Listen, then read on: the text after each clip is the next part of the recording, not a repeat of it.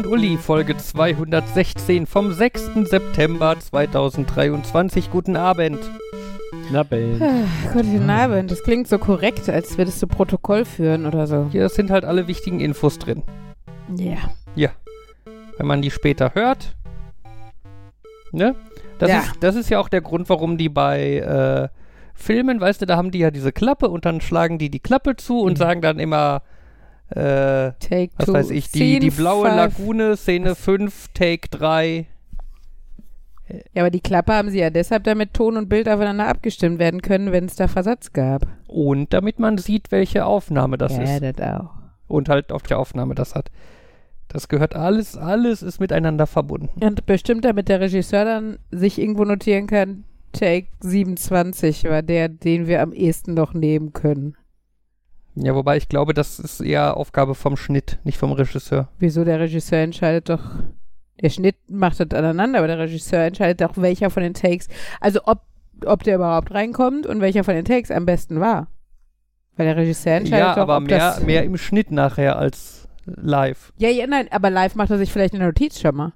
Ja, Ich meine, klar guckt er sich nochmal an, wie es auf der Kamera gewirkt hat und so. ja, nein, aber ich glaube halt, äh, Aufgabe vom Ja, Regisseur ist stimmt. halt eher zu sagen, wir haben jetzt genug Aufnahmen aus den verschiedenen Winkeln und so, dass wir überall was Brauchbares haben. Mhm. Das, das ist ja eh so eine Sache, die ich ganz interessant finde. Das hatte ich neulich auch mit Jens äh, besprochen. Ähm, dass halt bei großen Filmen halt sehr viel mehr, sehr viel gestückelt wird. Besprochen klingt so, als habt ihr da was geplant. Nein, wir haben da einfach drüber geredet. Wollte Ja. ich gerade sagen, das klingt. Vielleicht, vielleicht, vielleicht habe auch nur ich meine Meinung zu ihm gesagt und dann war das erledigt. ähm, nein, aber dass du halt bei einem großen Film halt einfach, da stehen dann die beiden Schauspieler sich gegenüber und unterhalten sich halt irgendwie für einen Dialog, ne? Und dann hast du halt am Anfang irgendwie, steht die Kamera weit weg und macht eine Totale, wie die beiden da reden. Und dann fahren sie die Kamera ein bisschen näher ran und machen halt die, das, den gleichen Dialog nochmal und die beiden werden halt aus größerer Nähe gefilmt. Und dann stellt sich die Kamera so hin oder wird die Kamera so hingestellt, dass halt das Gesicht von dem einen nur gefilmt wird und dann machen die den Dialog und dann nochmal das Gesicht von dem anderen und so. Ähm, und äh, wir hatten ja damals ein paar Filme in der Film AG gedreht äh, mit etwas geringeren cineastischen Ansprüchen? Ansprüchen in jeglicher Hinsicht. Ähm, und wir haben das halt immer so gemacht, also wenn wir halt sowas gemacht haben mit, wie einen Dialog mit mehreren Kameraperspektiven, dann hatten wir irgendwie zwei oder vielleicht drei Kameras, die gleichzeitig gefilmt haben. Aber wir haben halt einen Take genommen. Das heißt, wir haben so lange gefilmt, bis dann einmal sich die Schauspieler nicht verquasselt haben oder so. Mhm. Ne? Und nachher beim Schnitt wurde dann halt nur in diesem Take zwischen den Kameras gewechselt. Aber mehr nicht, ne? Und bei so einem äh, großen Film, da kann es halt total leicht passieren, dass irgendwie die Totale halt vom ersten Take ist und dann die Nahaufnahme vom Sprecher vom siebten Take. Ne? Und dann sieht man den anderen aus dem zehnten Take und dann nochmal den ersten, aber aus dem zwölften Take, weil er da irgendwie bessere Grimassen gezogen hat oder so. Ich hätte Das- jetzt gedacht, Schauspieler, professionelle Schauspieler sind so teuer, dass es günstiger ist, lieber eine Kamera mehr zu haben und die einmal weniger sprechen zu lassen. Ja, das weiß ich. Weiß ich gar nicht, weil vor allem bei mehrere, bei manchen dieser Aufnahmen, da steht ja auch dann die Kamera im Weg. Ne, du kannst ja jetzt Ja, schlecht eine Kamera irgendwie eine Nahaufnahme vom Gesicht machen lassen und eine andere das Ganze in der Totale aufnehmen. Klar, man, ein, manche Dinge lassen sich nicht vermeiden, aber manchen könntest du wahrscheinlich wirklich einfach nur zwei, drei Kameras, verschiedene Zoomstufen. Ja, ich vermute, äh, man, man nimmt dann da so einen Mischmasch. Ich habe gestern einen, gestern, vorgestern irgendwie so Ausschnitte aus der Graham Norton Show geguckt. Das Mhm. ist so, so irgendwelche seichte Comedy für im Hintergrund anmachen. Ja, ja. Und, und unter anderem war da der, ich habe keine Ahnung, wie er heißt, der, der Typ aus Fifty Shades of Grey.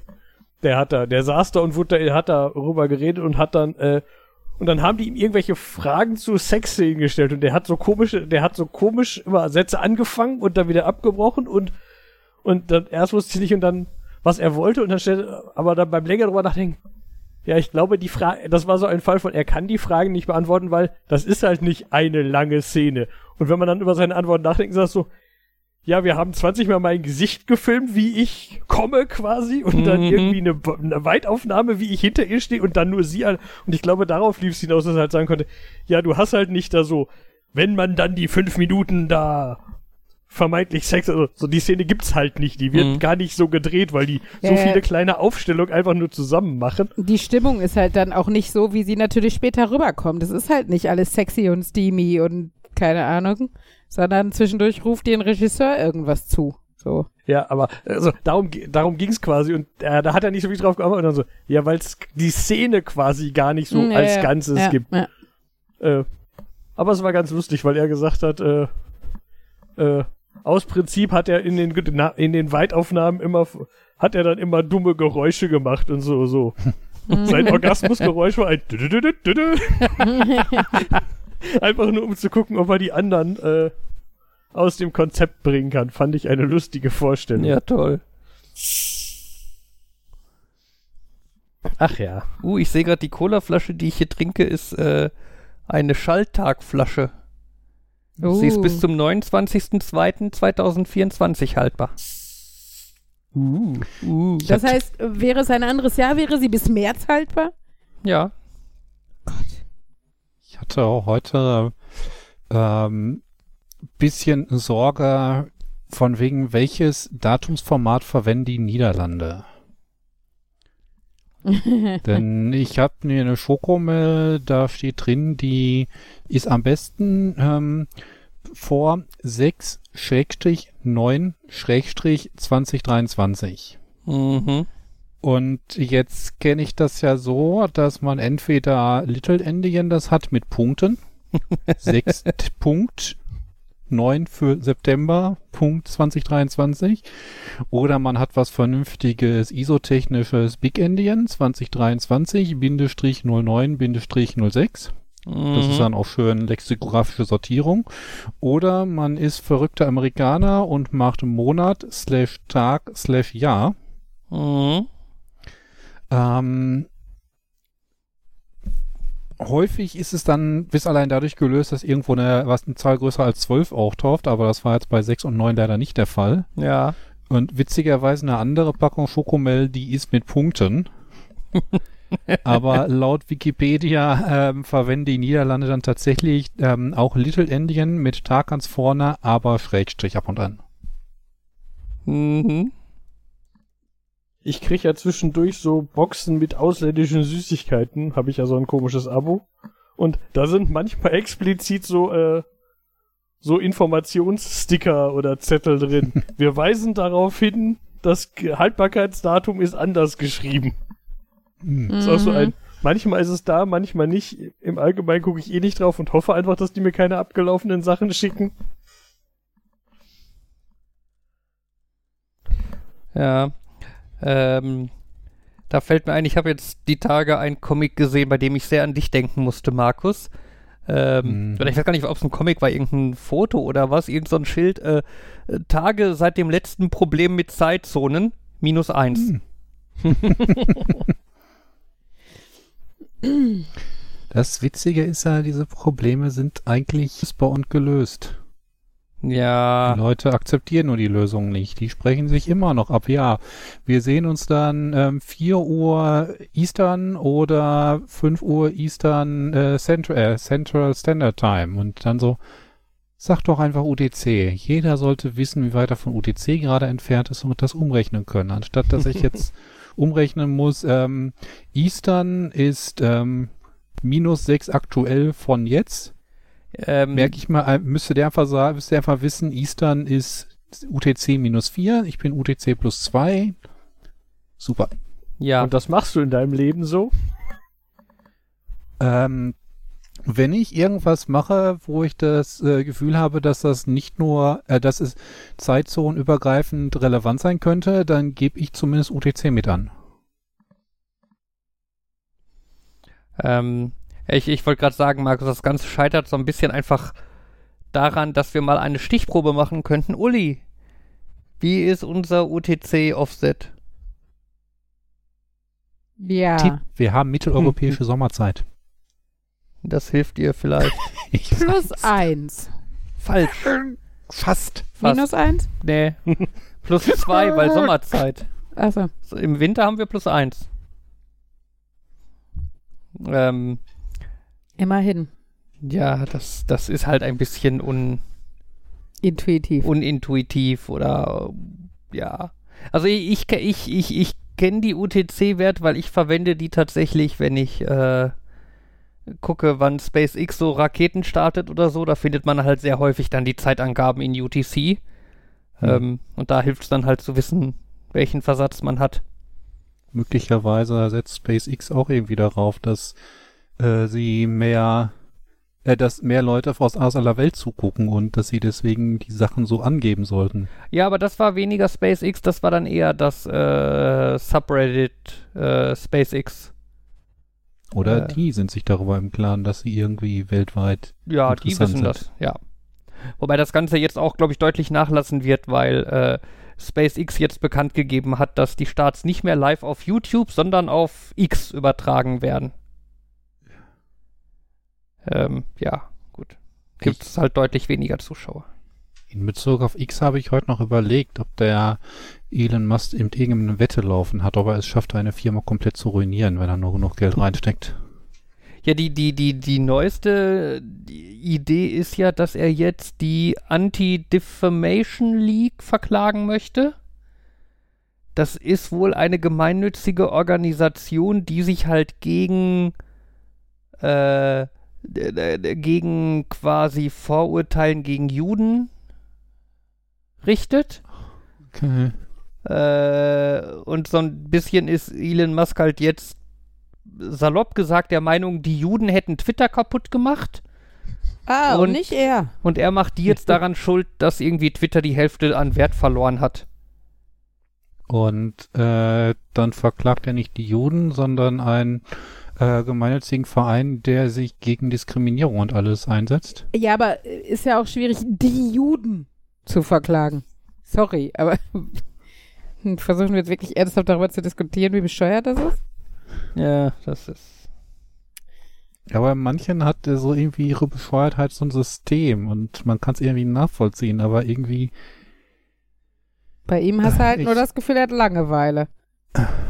Wenn ich, das ist ja so wie wenn das, wenn ein Picknick ausfällt, weil es regnet und ich verklage nicht Petrus, weil der Regen geschickt hat, sondern die Wettervorhersage, weil sie mir gesagt hat, dass es regnet. Ja. Mhm. Ich weiß ja jetzt auch nicht, also ich habe ja keine Ahnung, was für Wahnvorstellungen der hat. Vielleicht ist in seiner Wahnvorstellung, sind die ja das Instrument, was die eingesetzt haben, würde ich jetzt mal vermuten. Ohne Ja. das. Also ich war, ich habe hab nur irgendwo gelesen, dass da irgendwas war, aber nicht nichts genaueres, von daher. Aber das würde ich jetzt einfach mal vermuten, dass er dann, ah, die sind schuld, dass es einbricht, weil die irgendwann gesagt haben, da ist irgendwas doof oder so, würde ich vermuten, Hm. dass das das Argument ist. Ja. Wie nutzt man eigentlich den neuen Namen jetzt? Ich meine, früher war es ja ganz einfach, wenn ich ähm, was Unnützes, Unnützes zu sagen hatte, dann habe ich das eben getwittert. Ist das jetzt so, dass ich alle meine Informationen xe? Ja, Ich glaube, der offizielle Begriff ist gepostet. Ja. Ja, aber bei so und so gepostet, das ist doch so generisch. Ja, natürlich, natürlich den Wert von diesem, äh, von diesem Verb getwittert oder Und twittern. Tweet und sowas, ne? Das war ne, doch so das verbreitet. ist, dass ja. man das verspielen kann als Person, ja, die... was heißt verspielen, dass man das einfach wegwirft. Ja, ja. Ne, das, ne, das war ja eine solange ich die Seite immer noch als Twitter aufrufen kann, nenne ich die auch weiterhin Twitter. Ja, mal gucken, wie lange noch. So konsequent war er dann doch noch nicht. Also es ist auf der Seite überall weg, es ist überall das X und der Knopf heißt Post und so, aber die Seite twitter.com ist immer noch twitter.com. Okay. Die leitet auch nicht weiter, sondern ist echte Aufrufseite. Gibt's die Domain x.com? Wem gehört die? Über x.com wird man weitergeleitet zu twitter.com. Hm. Ja. Naja.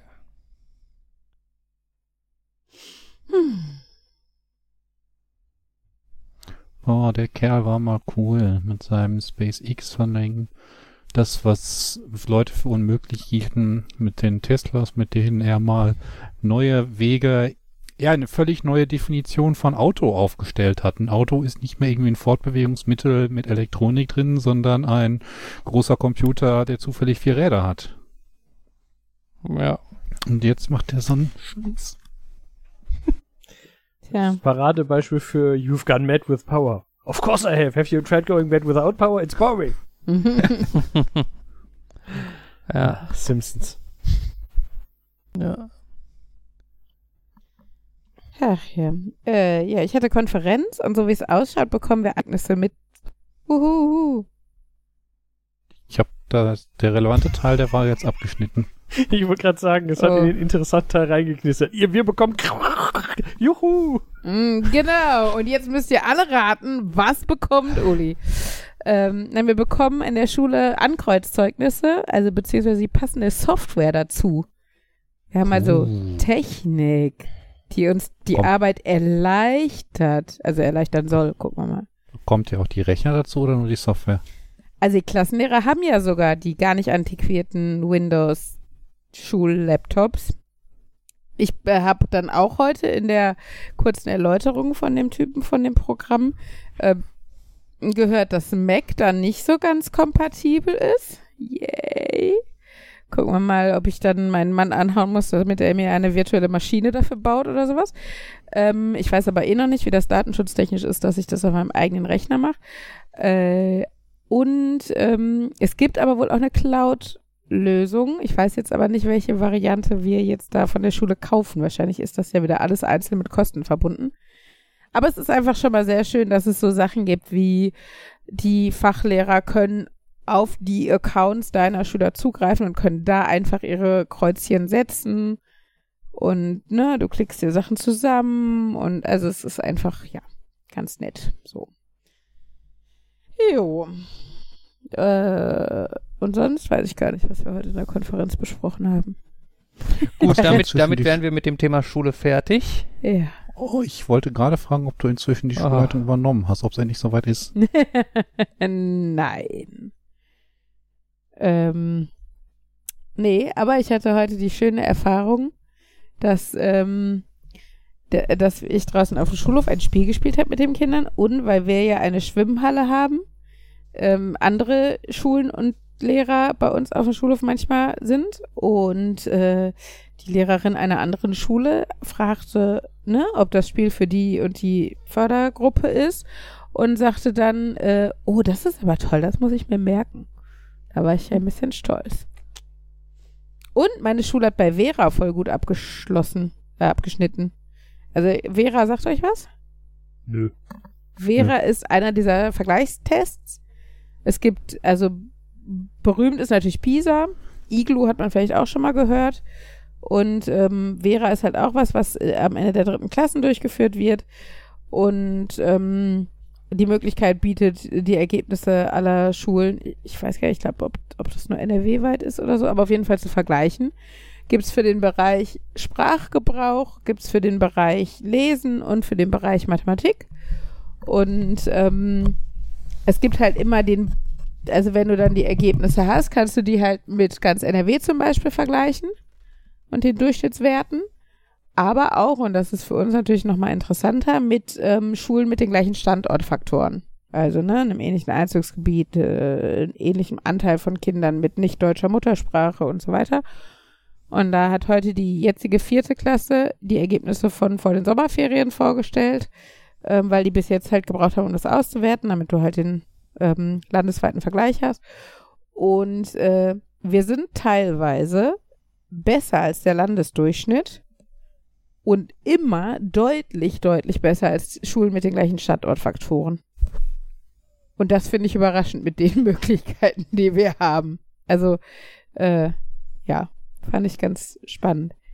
Wir haben sogar eine, eine Klasse.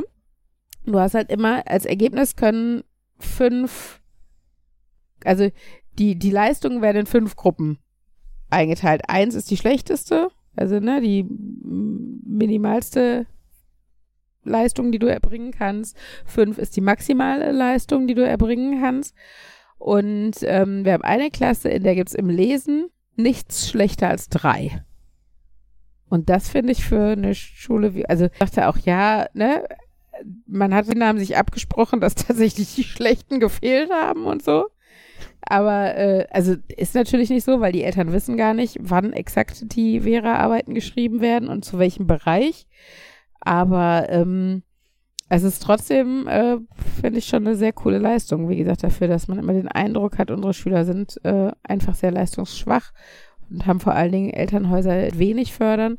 Ist das schon, ja, ganz nett. Von daher war das heute mal eine Konferenz, aus der man nicht mit so einem Gefühl rausgegangen ist, oh, wir haben alles Kacke gemacht und nichts geht und so, sondern tatsächlich mal so ein Yeah, es gibt coole Sachen und äh, wir können was machen und wir sind nicht die schlechteste Schule der Welt. Und ich war heute wieder als Influencer tätig. Ich habe nämlich meinen Kollegen meinen äh, personalisierten Lehrerinnenstempel, wo Frau Schlens drauf ist mit ihrem Namen und einem einer Person, die einen Das war Daumen Kacke. hoch gibt und da, genau, darunter steht das verkackt. Nein, ich hatte ja aber einen Stempel, der, der, der sagte, kannst du zwar so machen, aber ist dann halt scheiße. Den fand ich geil, den habe ich von meiner Mentorin zum abgeschlossenen Referendariat bekommen. Aber das war irgendwie nicht so alltagstauglich. Und der jetzt, da steht halt weiter so und Daumen hoch von Frau Schlenz ist da drauf gemalt und so. Und ähm, fand meine Kollegen mega. Ich muss jetzt allen den Link schicken und sowas. Und ähm, habe ich heute zwei Schülern schon was zurückgegeben, wo da der Stempel drauf war und oh mein Gott, war nicht das. Guck mal, ich habe einen Stempel. Also ich glaube, der Stempel hätte wer weiß was zeigen können. Kannst Aber- du schon so machen, ist dann halt scheiße. Genau, oh, ich habe einen Stempel. Ja, genau, du hast einen Stempel. Ja, war trotzdem cool. Also äh,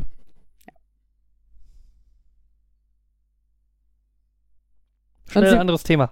ich hoffe, ich kann eine Überleitung bieten. Sie Ja. waren auch beeindruckt, dass dass man, man mir eine Cloud eingerichtet hat und ich immer äh, Materialien, die ich habe, dann über einen Link einen äh, preisgeben kann.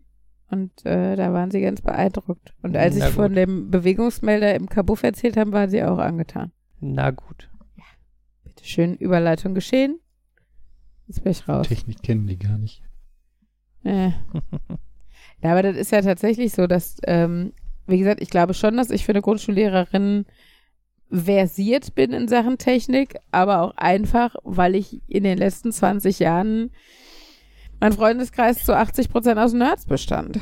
Und ähm, ich selber halt auch technisch vielleicht nicht ganz uninteressiert bin und sowas, aber das ist halt schon einfach eine andere Welt, wenn du dann halt Lehrer hast, die kurz vor der Rente stehen und nicht in den Kreisen bewegen wie wir jetzt und selber einfach nicht viel Interesse zeigen, ist das halt schon dann das andere Ende der Fahnenstange, ne? Es ist jetzt aber auch wieder so komisches Perspektivenproblem, ne? Wo es auf der einen Seite heißt, ähm, wir haben zu wenig Lehrer, auf der anderen Seite hat man X in seinem Umkreis. Und dann irgendwie, dann heißt es, viele Lehrer sind technisch nicht versiert, aber dann hat man auf der anderen Seite wieder so viele Mathematiker äh, oder Informatiker, die Lehrerinnen geheiratet haben. Die, die dann automatisch quasi ins Nerdtum mit reinziehen. Das klingt erstmal so nach einem Widerspruch. Ich glaube aber auch nicht, dass das in jeder Beziehung so funktioniert. Also ich glaube, mir hilft halt, dass ich schon ein, ein Basisinteresse selber daran zeige. Also ich habe halt auch eine Freundin, die mit einem Physikdoktor verheiratet ist. Und die ist bei weitem halt kein Nerd. Also, ne, die, vielleicht kann sie mehr als sie könnte, wenn sie nicht mit ihm verheiratet wäre. Aber, ähm, nee. Also da glaube ich einfach, ne, das, also nicht jeder schneidet sich eine Scheibe ab oder nimmt da äh, viel Input mit oder sowas. Also da muss natürlich trotzdem auch schon Interesse bestehen oder ne, gegenseitiges Kommunizieren über solche Themen und nicht nur über, weiß nicht, unsere Familie oder so. Ähm, und ich glaube, äh, ja, es gibt schon einige Informatiker-Lehrer-Kombis. Ähm, da Informatik aber insgesamt ja auch eher ein junges Studienfach ist, sind es dann halt auch oft eher die jüngeren Lehrerinnen, die mit einem Informatiker verheiratet sind. Und die leben natürlich eh in einer Zeit, wo du Medienkompetenz eher mitbekommen hast, als wenn du halt jetzt 60 bist, ne? Okay. Würde ich sagen. Also ich glaube, es sind so mehrere Sachen, die da einhergehen.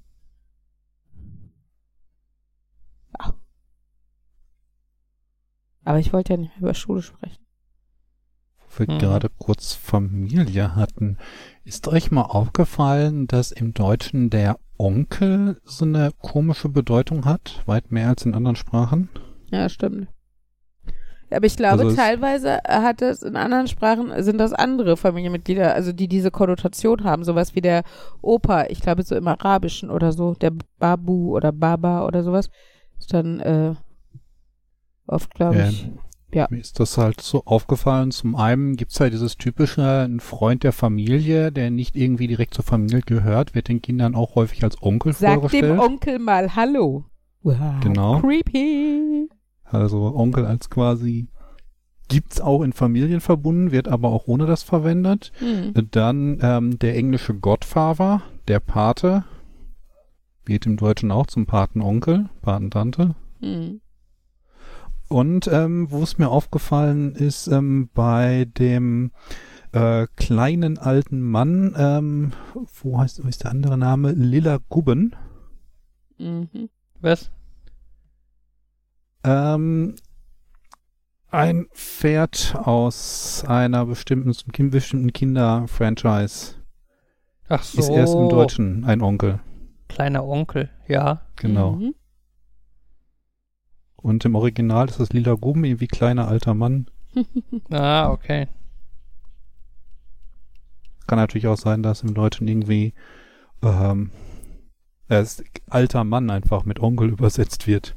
Und deswegen hast du woanders halt den äh, Grandfather oder irgendwie als ja, Aber es ist halt will willkürlich, wählte man halt einfach, ja, eine Bezeichnung, also hier sowas wie O, der Almöhi war ja auch der Oheim und Oheim ist Okay. doch ein altes Wort für Onkel.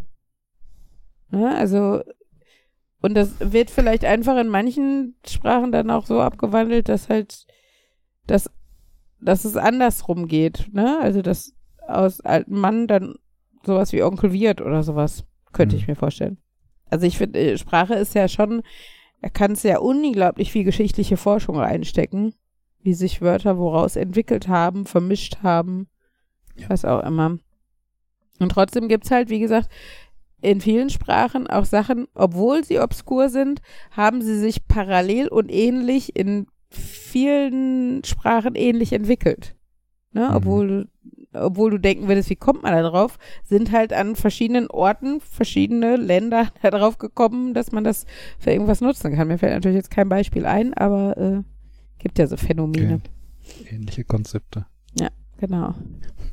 Und dann hatten, hatte ich letztens auch drüber nachgedacht. Ähm, wir hatten ja schon mal die Frage, was passiert, wenn ein Patenonkel nach der Taufe des Kindes aus der Kirche austritt? Ob er dann irgendwie nicht mehr als äh, Ex-Partneronkel. äh, ob er, ob, ob die Taufe des Kindes damit irgendwie unwirksam wird? Ist das dann eine Ach. Ich Also- weiß es nicht.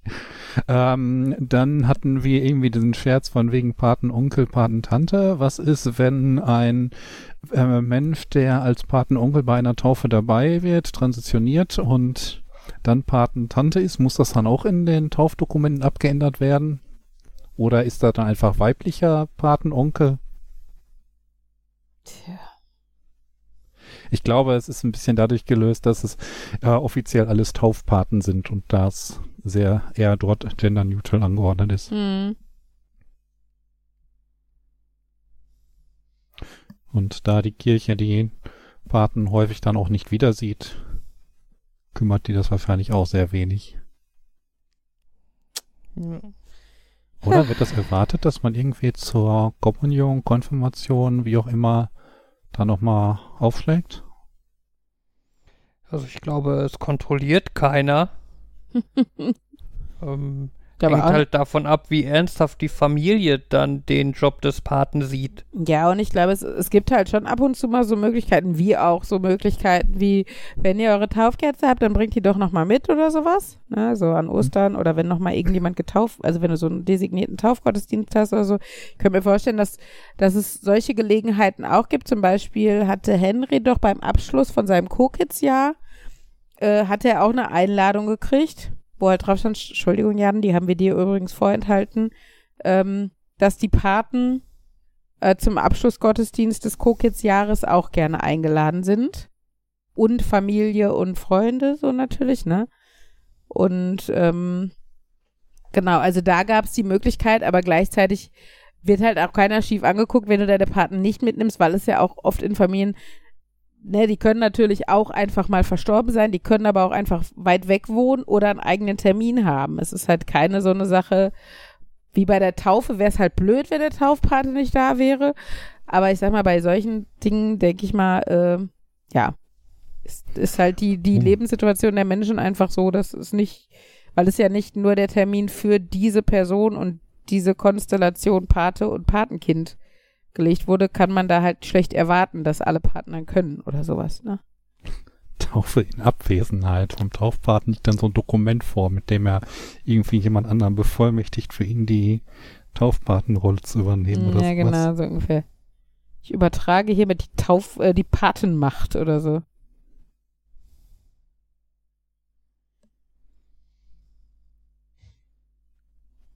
Ich habe gerade überlegt, dass ich, dass ich heute von irgendwas gesagt habe, uh, das ist ja interessant, da müsste, äh, und so dieses, das kann man dann erzählen, aber wenn mir, jetzt ist mir gerade wieder eingefallen, was es war, was es war, das war das, was Lars in die Gruppe geschrieben hat, was wir alle gelesen haben. Warum die DASA eine Ausstellung und kein Museum ist. Und das so, hm, das ist jetzt blöd, das euch zu erzählen, weil ihr das alle auch gelesen habt. Mhm. Aber fand ich nicht.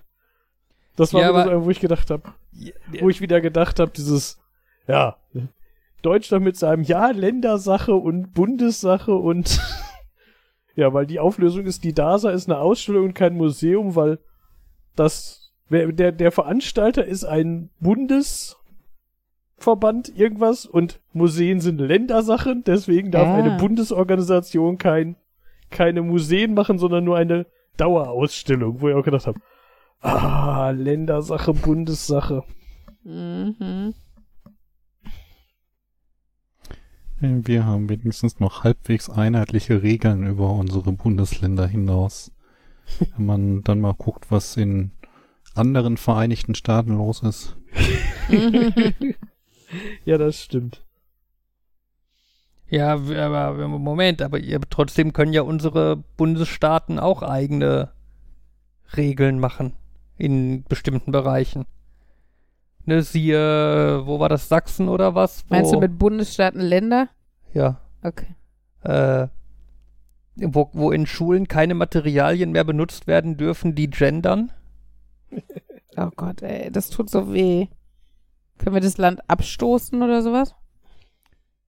Tja. Die, die, also viele tun doch eh, die so in der rechten Ecke sind so, von wegen, hier kommt doch immer äh, GmbH, Deutschland GmbH und sowas, ne?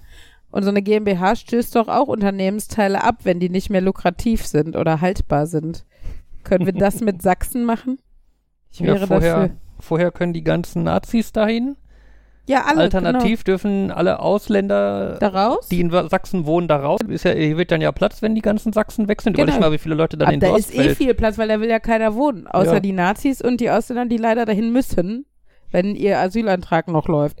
Und dann könnten wir hier Dortmund-Dorstfeld so einfach mehr oder weniger komplett darüber. so eine schöne Multikulti.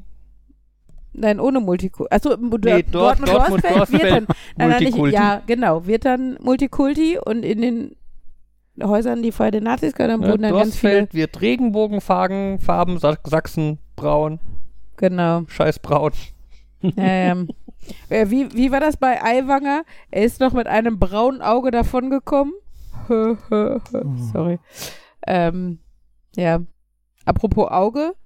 Unser Bundeskanzler macht jetzt auch Werbung für die Piraten, habe ich gesehen. Ja, so viele schöne Witze. Aber er hat ja zumindest ist er ja sehr selbstironisch damit umgegangen und hat, glaube ich, das Foto von sich mit der Augenklappe gepostet und selber gesagt, er freut sich schon auf die Memes, die da Ja, das kommen. finde mögen. ich großartig. Ja, ja.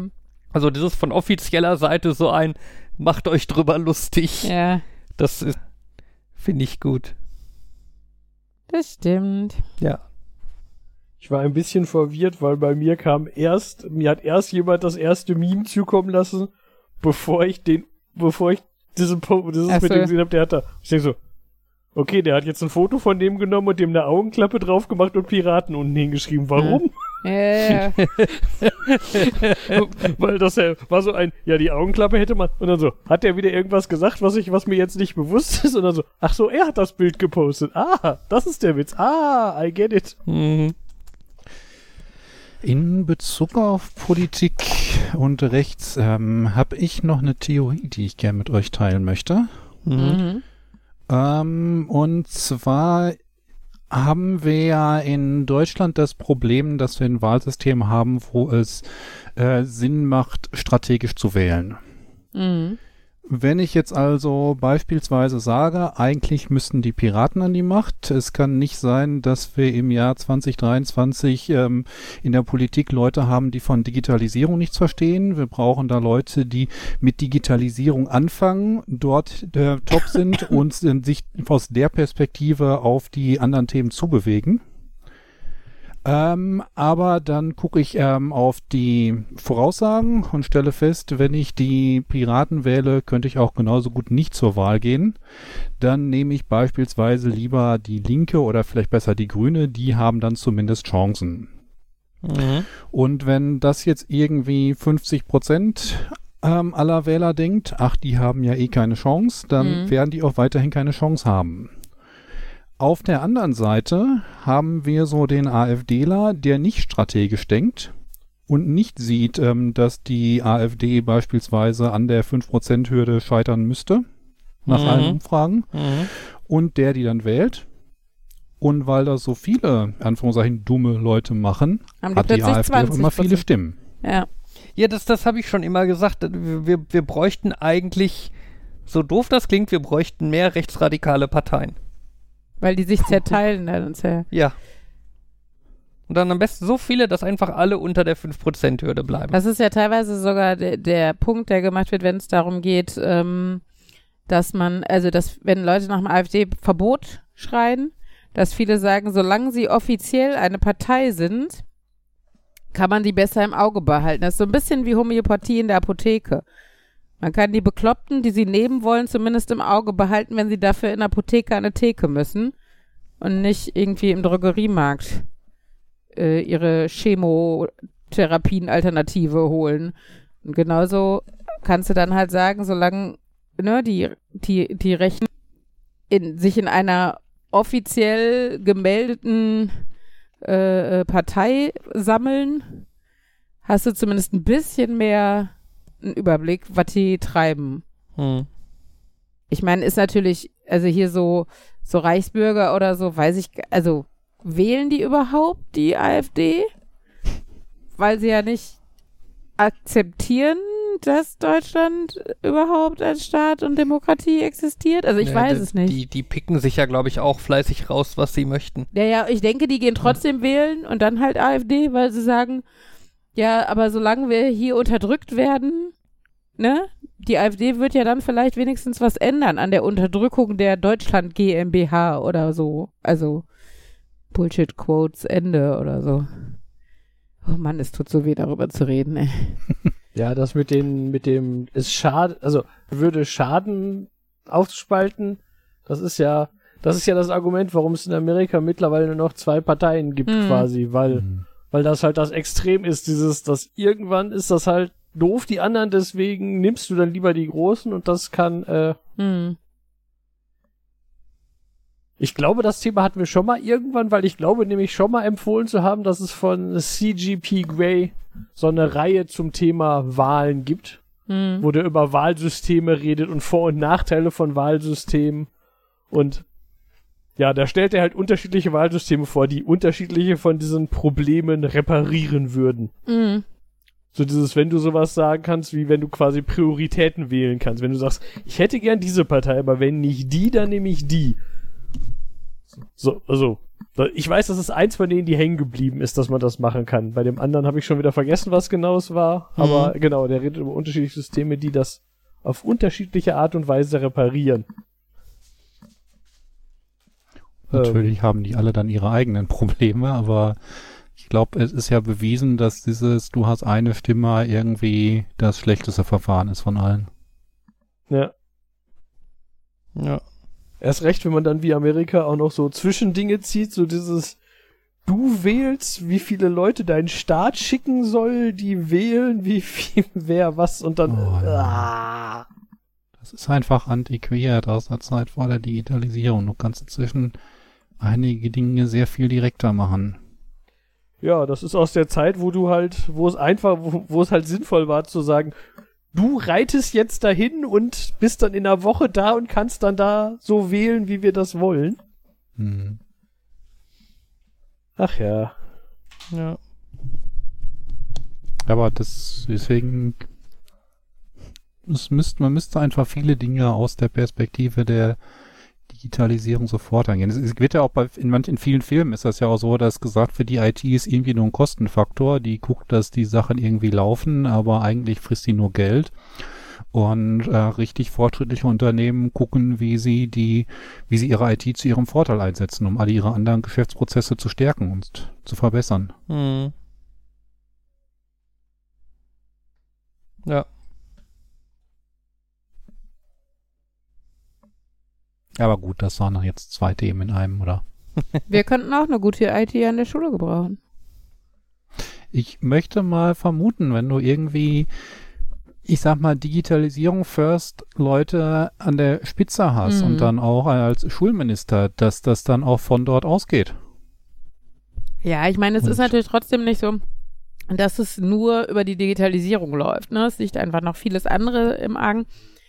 Ähm, aber klar wäre einiges schon mehr möglich, ähm, wenn man da auch mehr machen würde, ne? Also wenn die Mhm. Lehrer entlastet werden, weil einfach andere Abläufe, also, ne, aber für mich hört Digitalisierung ähm, ja nicht da auf, dass ihr, jetzt kriegt jeder ein iPad in die Hand gedrückt oder sowas.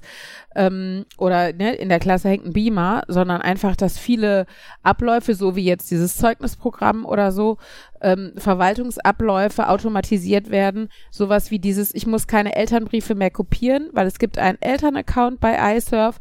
Ich kann da eben, meinetwegen sogar ne, aus, aus der Bahn, wo ich gerade zur Schule fahre, äh, einen Elternbrief reintippen mit einer Abfrage an die Eltern und die Eltern können auf ihrem Handy direkt ähm, anklicken, weiß nicht, wir kommen, ja, nein, mit fünf Leuten, was da immer.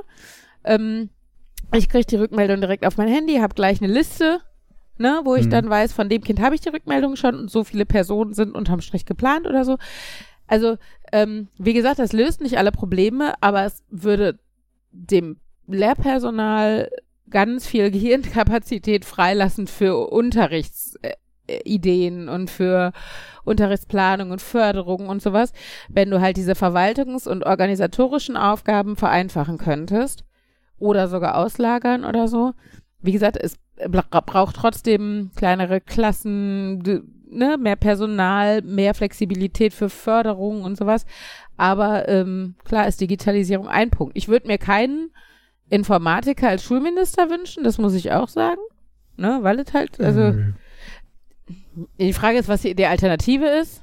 Ne, also vielleicht lieber ein Informatiker als, keine Ahnung, einen von der FDP oder so. Aber ähm, Frage ist jetzt, was ist, wenn der Informatiker von der FDP ist? Egal. ähm, genau. Also nein, von daher, ne, mit einem Informatiker wäre uns, glaube ich, schon auch geholfen. So ist es nicht. Aber äh, richtig cool wäre natürlich, wenn einfach mal ein Lehrerbildungsminister wäre. Wie abgefahren wäre das? Ne? Also, Aber das widerspricht ja dem Bingo-Prinzip. genau. Wenn die Verteidigungsministerin ein Jahr später Familienministerin ist, dann denkst du dir auch, cool, hat die in beiden Bereichen so viel Expertise, dass sie diesen Job machen kann. Die ist ja ein Multitalent. Oder sie kann halt nix. Und deshalb kannst du sie auch überall einsetzen. Austauschbarer Wasserkopf, den du Ja, ist doch so. Also ich meine, wenn du dann wenigstens einen Beraterstab hättest, der vom Fach ist, aber auch die, da sitzen doch auch keine Lehrer drin. Oder Pflegekräfte, wenn es jetzt um für den Gesundheitsminister geht oder so. so und mit Glück noch vielleicht irgendwelche Wissenschaftler zu dem Bereich drin. Aber auch Bildungswissenschaftler stehen nicht an der Brennpunktschule und haben 25 Kinder, von denen du die Hälfte nicht alleine aufs Klo schicken kannst, weil sie einen Feueralarm auslösen oder weiß nicht, irgendwie ganze Rollen Klopapier da reinschmeißen. Also, ne, und dann möchte ich die mal sehen, wie die uns sagen, ja, also, ne, wir müssen ja auch sparen. Ja, Gut, dann wissen wir aber auch, wie unsere Gesellschaft in zehn Jahren aussieht, wenn nämlich die Kinder, die jetzt als Bildungsversager herangezogen werden, unsere Gesellschaft schmeißen sollen. Ich könnte mir sogar vorstellen, dass man halt mit einem anderen Ansatz äh, mehr Geld spart, dadurch, dass man es richtig macht. Das äh, kann sogar auf Dauer auf jeden Fall sogar sein, weil das Problem ist ja auch, dass du dir oder dass wir uns seit Jahrzehnten äh, die Bildungsmisere heranziehen und damit natürlich auch mehr Sozialhilfeempfänger äh, heranzüchten. Ne? Also dieser Teufelskreis, der in Familien nicht durchbrochen wird, weil die Eltern haben schon Hartz IV gekriegt und die Kinder sehen keine andere Perspektive. Ne? Einfach, weil es ja auch auf den ersten Blick einfach aussieht, äh, Sozialhilfeempfänger zu sein. Ähm, und weil gerade solche Brennpunktschulen es da halt auch schwer haben, Perspektiven aufzuzeigen. Und äh, genau, dann ist das halt so und dann wird es natürlich auf Dauer, Dauer und unterm Strich teurer. Und auch sowas wie, ne, wenn die, wenn die Schulen die Aufgabe, die, denen die Eltern nicht nachkommen können, Erziehungsaufträge und sowas, nicht, also wenn die Schule das nicht auffangen kann, weil sie einfach zu große Klassen, zu wenig professionelles, gut bezahltes hat oder sowas, wenn das nicht der Fall ist, dann hast du im schlimmsten Falle halt einfach fünf Jahre später die Leute im Knast. Und die sind auch teuer. Das erinnert mich daran, ich habe mal so eine Liste von äh, Punkten gesehen, äh, die auf den ersten Moment, auf, äh, im ersten Moment ähm, kontraproduktiv aussehen, aber wenn man drüber nachdenkt, ähm, eigentlich günst, also eigentlich besser sind. Und ich glaube, dort hatten sie gesagt, wenn sie wenn man einfach jedem Obdachlosen, okay, es war eine amerikanische Analyse, ein Dach über dem Kopf gratis Mhm. zur Verfügung stellen würde, würde das viel Geld sparen. Ja. Denn die, äh, dadurch, dass die auf der Straße leben, obdachlos sind, werden die häufig krank. Mhm. Und trotz amerikanischen äh, Gesundheitssystemen entstehen dadurch dann Kosten, die letztlich dann auch wieder Staat und jeder zu tragen hat. Ja, und selbst wenn es nur die Räumungsaktionen der Polizei sind, die dann kosten, ne? Oder äh, den, den Müll beseitigen, der hinterlassen wird, wenn Menschen irgendwo draußen auf der Straße übernachten. Und günstiger wäre es einfach, man gäbe denen eine Wohnung. Mhm. Allein wenn man überlegt, wie viel Geld in so bauliche Maßnahmen gegen Obdachlose, Ja. äh, dann denke ich mir, dafür könnte es auch so ein, gibt ja so, so nicht mal Tiny House, also noch kleiner, wie so, äh, weil, ne, also so, so Capsules oder so, ne? Wo wirklich, äh, Mhm.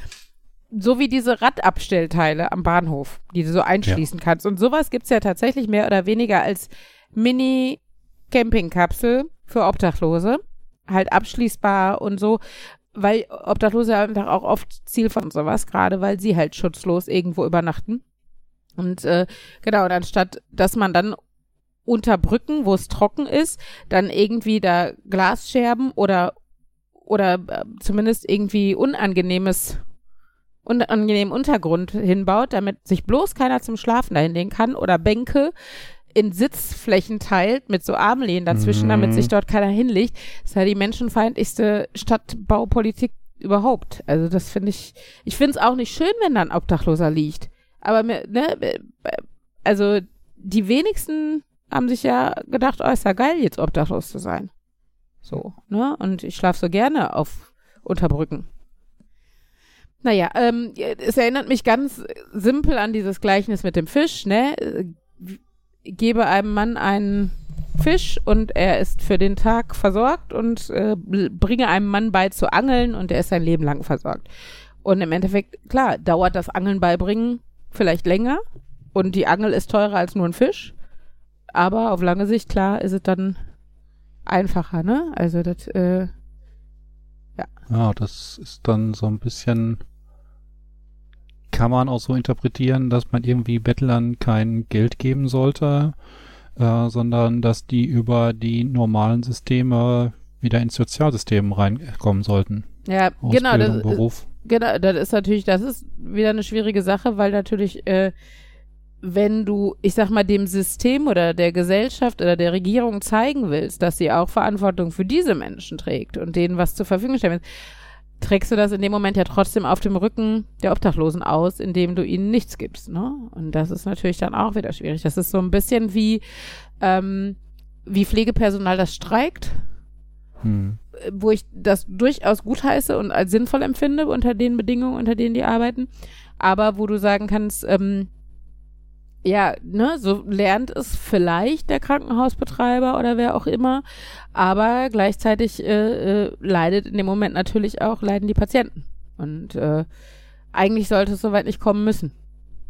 Wie wenn irgendwie Kita-Mitarbeiter streiken oder die Bahn streikt. Hm, leiden halt auch die Ähm, Familien ja. und die Menschen. Und äh, ich meine, das ist halt sch- schwierig, weil natürlich ist das Sinn der Sache, ne, dass, dass die Leute auch frustriert davon sind, damit der Druck auf die Politik erhöht wird. Aber äh, und es wird ja gerade in sozialen Bereichen einfach auch darauf spekuliert von Arbeitgebern, sage ich jetzt einfach mal, ähm, dass jemand, der eh einen sozialen Beruf erlernt hat, so viel Empathie hat und so viel Verantwortungsbewusstsein, dass gerade diese Menschen schlechtes Gewissen hätten zu streiken. Ne? Also, dass das wirklich, dass sie ganz lange sagen, also ich merke das halt an der Schule, ich meine, wir, also als Beamte darfst du ja eh nicht streiken. Ich möchte nochmal sagen, ich habe nicht den, Schla den Nein, nein, alles gut. nicht zur Schule geschlagen. Fabian ist auch gerade leider bei den Kindern. Ähm, nein, also, äh, wobei, achso, genau, Beamte dürfen ja nicht streiken, aber auch wenn es darum geht, äh, äh, uns gegenseitig den Rücken frei zu halten, ne? Also, wir haben halt echt Situationen, wo man sich denkt, okay, wir könnten jetzt einfach, also, ich könnte mich jetzt auch einfach krank schreiben lassen, weil krank genug bin ich dafür, aber ich weiß, es fehlen schon neun Kollegen. Und die sind vielleicht noch kränker als ich. Also gehe ich hin, weil ich weiß, es brennt eh schon. Und anstatt dann zu sagen, okay, wir bleiben krank zu Hause, weil ähm, im schlimmsten Falle bedeutet es, dass wir den Eltern mitteilen müssen, die Kinder müssen zu Hause bleiben, weil wir nicht mehr beschulen können, weil der Lehrermangel zu groß ist oder die Belastung zu groß ist, denken wir immer noch, ja komm, aber ne, wir haben halt viele Kinder aus schwierigen Verhältnissen, die willst du auch nicht zu Hause lassen oder die Eltern kriegen es nicht auf die Kette, die Kinder zu Hause zu lassen, die laufen dann rum und haben aber nicht, wo sie hin können und sowas. Also, ähm, und es bleibt an den Kollegen hängen, den, die, die noch gesund sind, müssen das ja trotzdem irgendwie ausbaden. Wenn dann zum Beispiel Klassen aufgeteilt werden und mit in andere Klassen gehen, weil nicht genug Lehrer da sind. Und diese, diese Gedankengänge, dieses Verantwortungsbewusstsein anderen Menschen gegenüber, darauf wird halt tatsächlich spekuliert und dadurch glaube ich, dass gerade in sozialen Bereichen Missstände so lange durchhalten. Weil die Leute halt nicht sagen, ach, fickt euch, ne, so, äh, das lasse ich mit mir nicht machen, ich bleib halt jetzt zu Hause. Wenn du halt siehst, dass Menschen daran hängen, dann sagst du, ach komm, machst du noch. Ne? Ist ja doch kacke jetzt für die anderen. Und ich, das ist jetzt sehr vereinfacht, aber ich glaube, das ist schon mit eins der Probleme, weshalb sich in sozialen Bereichen Sachen noch schleppender ändern. Ja. Fabian ist wieder da. Wir haben nicht über Schule gesprochen, versprochen. Bestimmt. natürlich. Bestimmt. Ja. Ich glaub dir das total. Ja. Ich habe zu dem Thema übrigens noch eine kleine Empfehlung. Für die Leute, die gerne Podcasts hören. Es ist nur eine Empfehlung, weil ich rede nicht über. Ja, du redest Mich. über Schule. Ja, der Podcast hat das Thema Schule. Ja, also. Ähm, es gibt den Podcast von Bob Blume. Ähm, ich kenne ihn von Twitter. Ich wusste gar nicht, dass der Podcast macht. Ähm, aber äh, der ist tatsächlich, glaube ich, mittlerweile sehr erfolgreich als Podcaster und ist auch echt einfach spannend und äh, ganz lebensnah und ja, kann man ganz gut nebenher hören und hat ganz spannende Einblicke, weil er, also was ich mitgekriegt habe als Gast, äh, zum Beispiel so Bildungsversager, sagt man ja heutzutage, hat. Ähm, Menschen, die also nicht vom Bildungssystem gerettet wurden, sondern die, wie jetzt der letzte Gast, den ich gehört habe, zehn Jahre im Gefängnis waren. Ähm, weil sie schwer, schwerst kriminell waren. Und ähm, die dann aber den Dreh gekriegt haben. Und dieser Mensch, den er da zu Gast hatte, der ist jetzt nicht Sozialarbeiter, aber der gibt so, gibt so Kurse an, an Schulen, wo es halt um auf die schiefe Bahn geraten und, und äh, ne, kriminell werden, Drogen nehmen, sowas. Beschaffungskriminalität und sowas geht. Und ähm, mit dem redet halt dieser Lehrer aus der Lehrerperspektive nochmal, was hätte passieren müssen an der Schule, dass du vielleicht schon nicht in diese Richtung gerutscht wärst, ne? Wen hätte es geben müssen? Oder wer war denn da, der hätte es verhindern können und hat Ansätze gezeigt, aber da hat halt das nicht gereicht. Also, ne, es war nicht genug Zeit oder, oder hatte einfach noch zu viele andere schwierige Kinder in der Klasse oder was auch immer. Oder was haben Lehrer richtig und was haben Lehrer auch falsch gemacht, ähm, um vielleicht daraus zu lernen. Und das ist auf jeden Fall ein ganz spannender Podcast, ist bei Spotify zu hören und äh, genau, falls das jemand interessiert. Bob Blume. Jetzt rede ich wirklich nicht mehr über die Schule, wenn ihr mich nicht anfixt. Witzigerweise, ich habe äh, jetzt letztens nochmal das Buch Rolltreppe abwärts rausgesucht und wollte das nochmal lesen. mhm. Geht ja auch so ein bisschen in die Richtung. Wer, wir kennen, kennen wir es alle? Nein, Ich nein. Das alle als Schullektüre? Nee. Noch nie gehört.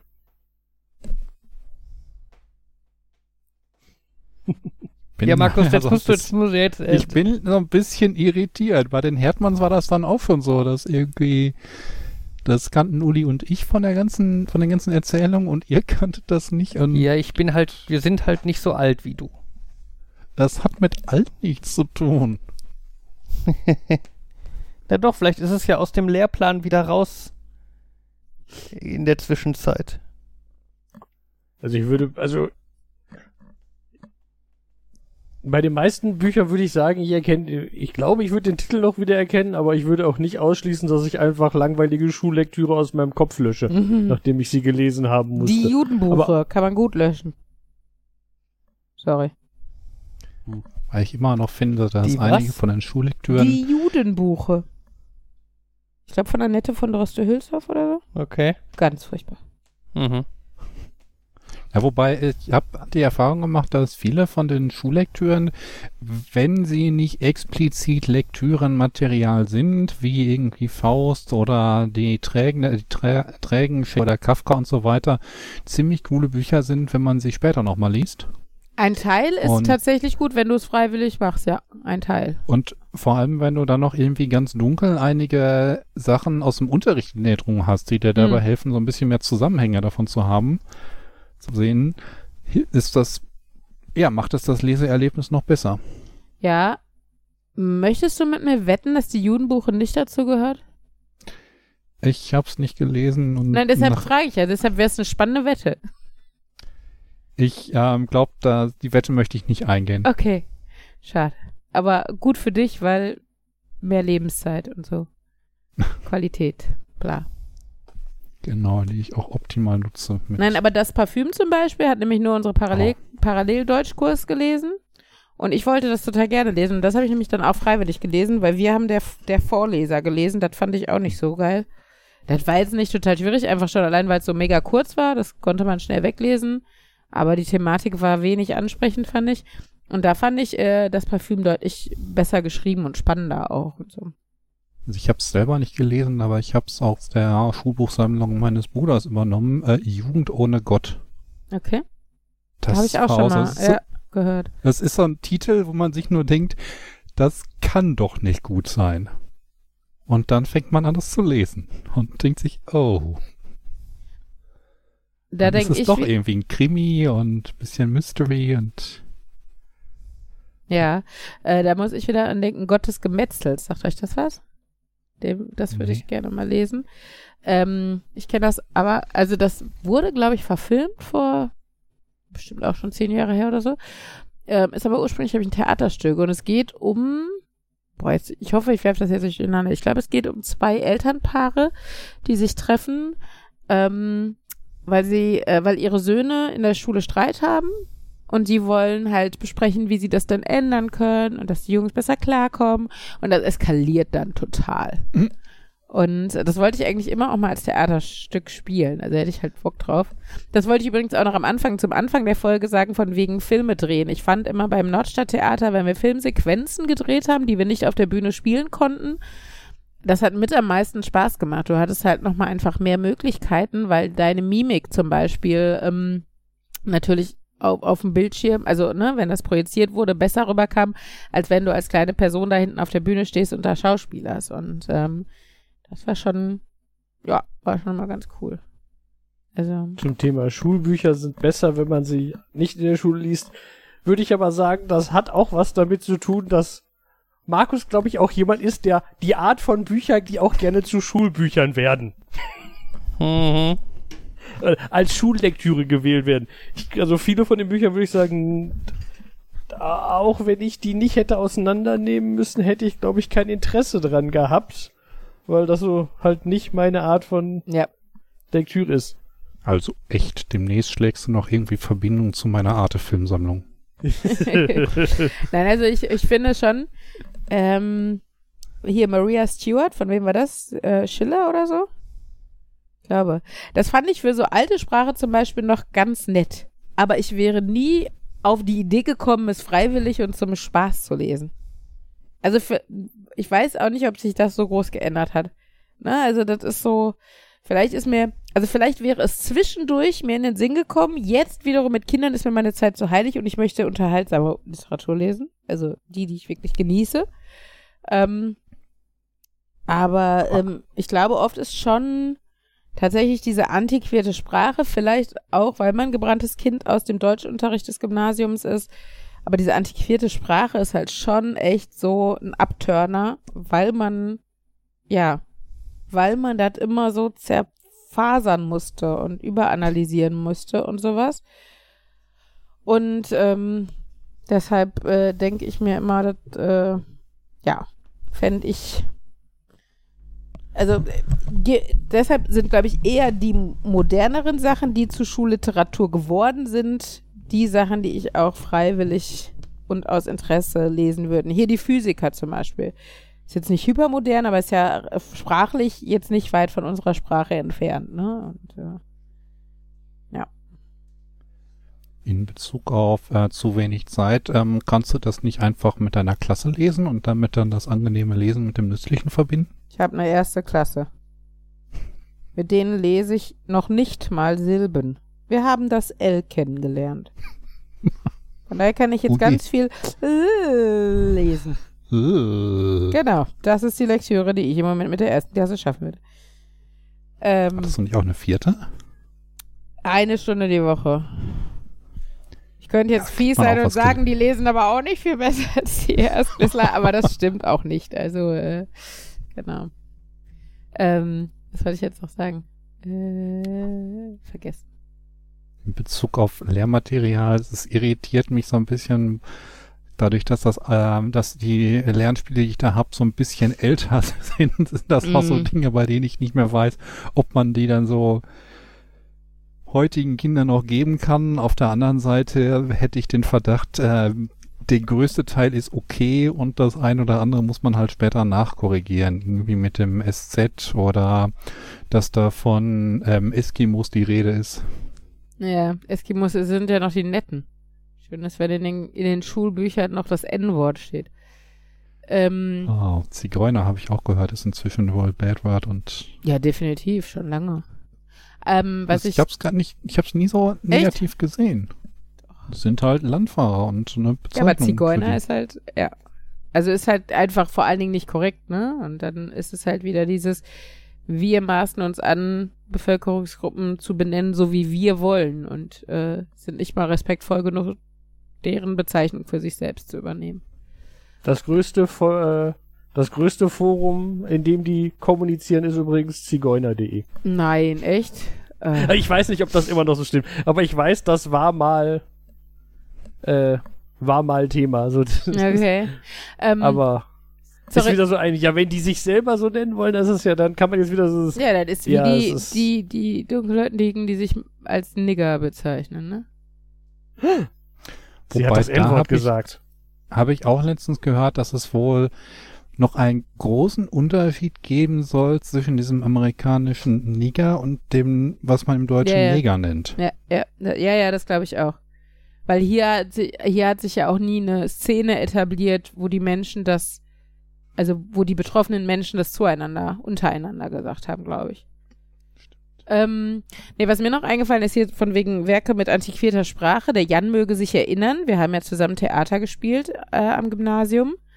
Und da gab es das wunderschöne Stück äh, Die Backchen von Euripides, also ganz, ganz alte griechische Literatur, das, was wir gespielt haben.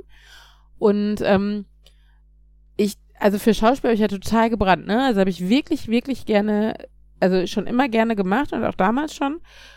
Und dann kriegst du aber so ein, äh, so ein Stück, wo wirklich, wo du jeden Satz einzeln für dich analysieren musst, wenn du wissen möchtest, was du da gerade sagst. Ich meine, auswendig lernen war nicht das Problem für mich. Aber wenn du jetzt so ein bisschen ambitionierte Schauspielerin bist, dann möchtest du ja zumindest wissen, was ich da sage, damit du dementsprechend agieren und spielen kannst und sowas. Und ich hatte dann halt so Textzeilen, Jung ist das Kälbchen, eben sprost unter dem zarthaarigen Haupt seine mähdige Wange.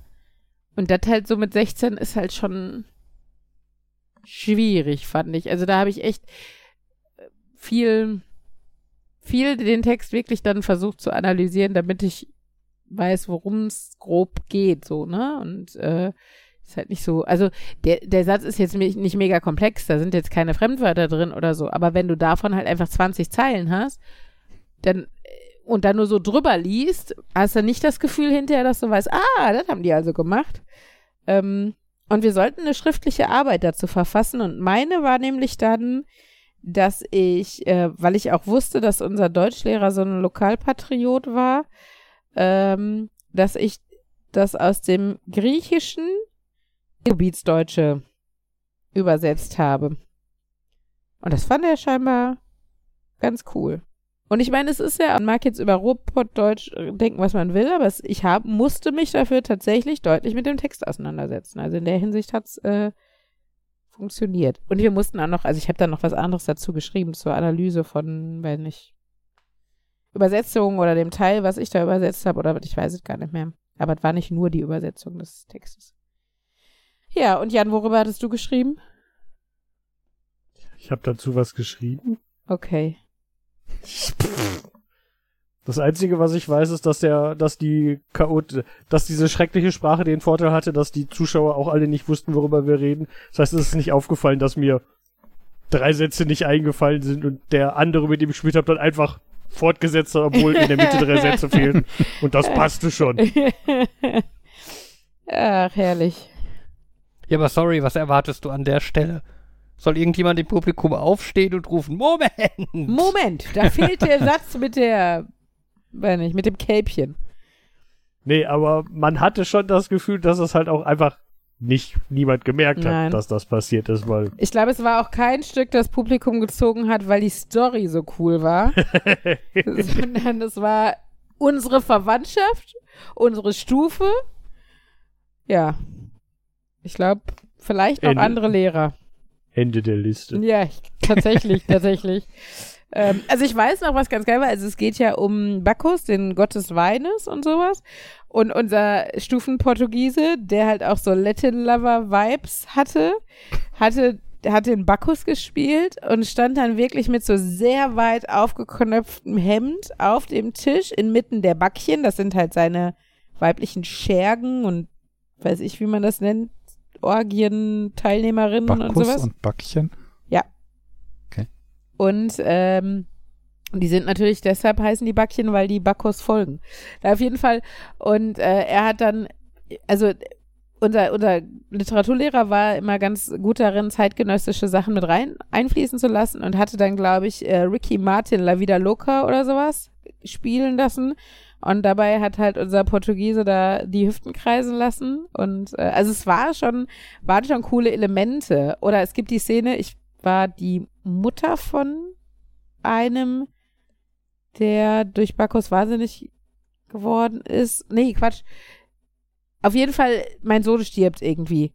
Und ähm, damit es schön realistisch ist, hat für die Aufführung unser Literaturlehrer dann äh, Schlachterabfälle geholt, damit ich auch so in Eingeweiden wühlen durfte. Was für mich damals als Vegetarierin auch ein wenig Überwindung kostete, aber ich habe mal, ich könnte ja jetzt sagen, wenn ich so prollig wäre, ich habe halt Method Acting betrieben, betrieben und habe mich da so voll reingehangen in die Rolle und deshalb ging das total und so. Es war nicht schön, aber es war machbar. Also bei der Generalprobe hatten wir das auch schon und da kam nämlich am anderen Ende der Pausenhalle, in der wir geprobt haben, der eine Lehrer, also sein Kollege vorbei und unser Literaturlehrer, weil wir fertig waren mit der Probe, nahm dieses Herz oder sowas und warf das durch die Pausenhalle und rief, fang, Heiner! Und äh, ja. Ja, das war ein Gymnasium. ich hatte trotzdem Spaß. Ich habe gerade festgestellt, äh, Bacchus und Backchen, vielleicht hat das ja irgendwas mit dem Backfisch zu tun. Bestimmt. Auf jeden Fall. Äh, ihr kennt die, äh, die Umgangssprache oder Ja, ja. alte, veraltete. Der, die Backfischliteratur? Sagt Okay. dir das was? Ich vermute mal, das ist dann Literatur, die explizit das als Zielgruppe hat. Genau, und auch das thematisiert. Also das ist ähm, hier das Nesthäkchen und der Trotzkopf und sowas, glaube ich. Oh, Herr Trotzkopf. Genau, das ist, das ist, da- also habe ich an der Uni gelernt, das ist der, Buch, aber der, der Inbegriff der Backfischliteratur. okay. Jan, hast du eine Schimmer, was- Ahnung? Okay. Ich wollte gerade sagen, ich glaube, ich habe keinen Schimmer, worüber ihr redet. Äh, adoleszente äh, Mädchen, würde ich sagen, damals gewesen. Also äh, Coming-of-Age-Literatur für Mädels im, wann war das, 18. oder 19. schon Jahrhundert? Keine Ahnung. Okay. Also Ende 18., Anfang 19. oder so. Und So, so. angeblich kommt der, kommt der Begriff irgendwie von dem Englischen weg, weil die, äh, weil diese Mädchen halt noch nicht ganz bei Frauen gekommen sind. Aber okay. Mhm. Na gut. dann auf der anderen Seite irgendwie Backfisch sind aus dem Anglerjargon dann irgendwie Fische, die sich nicht zum Kochen oder Braten taugen, also die auch noch nicht ganz fertig sind. Mhm. Äh, Oder das aus der Seefahrtssprache, weil die zu kleinen Fische über Backbord wieder zurückgeworfen wurden. Achso, und wenn man die über das Steuerbord geworfen hat, haben sie Unglück gebracht, oder was? Deshalb Wie bin ich, deshalb bin ich kein Angler geworden. Ich kann mir das mit Steuer und Backbord nicht merken und hätte Ähm, Steuer dann ist immer Pech. rechts in Fahrtrichtung. Da ist ja ein E drin. Äh, ein R. Steuere hört mit R auf und ja, es ist aber ein E in ist auch drin und bei Backboard nicht. Was hat. Hä? In rechts ist auch ein E drin. Ah, Oh, okay. Leute. Ja, aber das eine fängt mit Ah. R, R an und das andere hört mit R auf. Ich finde das halt eindringlicher, als es ist in beiden Aha. E drin. Ich finde aber Vokale als Silbenkönige sind viel eingängiger. Silbenkönige? Die Ja. Grundschullehrerin kommt wieder. Was, was kommt dann jetzt noch? Irgendwie Silbenkönige, Konsonantprinzessin. Nein, das sind die Knechte. Die Konsonantknechte. Nein, ähm, Konsolenknecht. nein, aber- würde aber passen.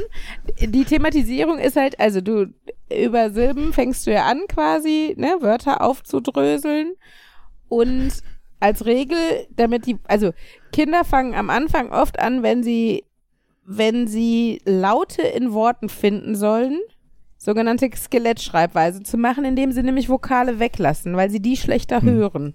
Einfach weil manche Kinder schon so weit sind wie Ella, die das A, B, C schon kennen und deshalb das, der Buchstabe D schon das E dabei hat, so ungefähr. Aber auch einfach, es ist halt einfach so, dass Kinder das schlechter hören und eher die Konsonanten hören. Und damit du denen klar machen kannst, wie wichtig diese Vokale sind, sind das die sogenannten Silbenkönige, weil du auch in jeder Silbe einen, zumindest laut, einen, einen äh, Vokallaut hast und nur einen. Und ähm, dadurch wissen sie, in jeder Silbe muss so ein, Konson ein, ein ähm, Silbenkönig vorkommen. Und äh, aber auch nicht mehr. ChatGPT, schreibe mir bitte das Buch Die Silbenkönige und die Konsonantenknechte.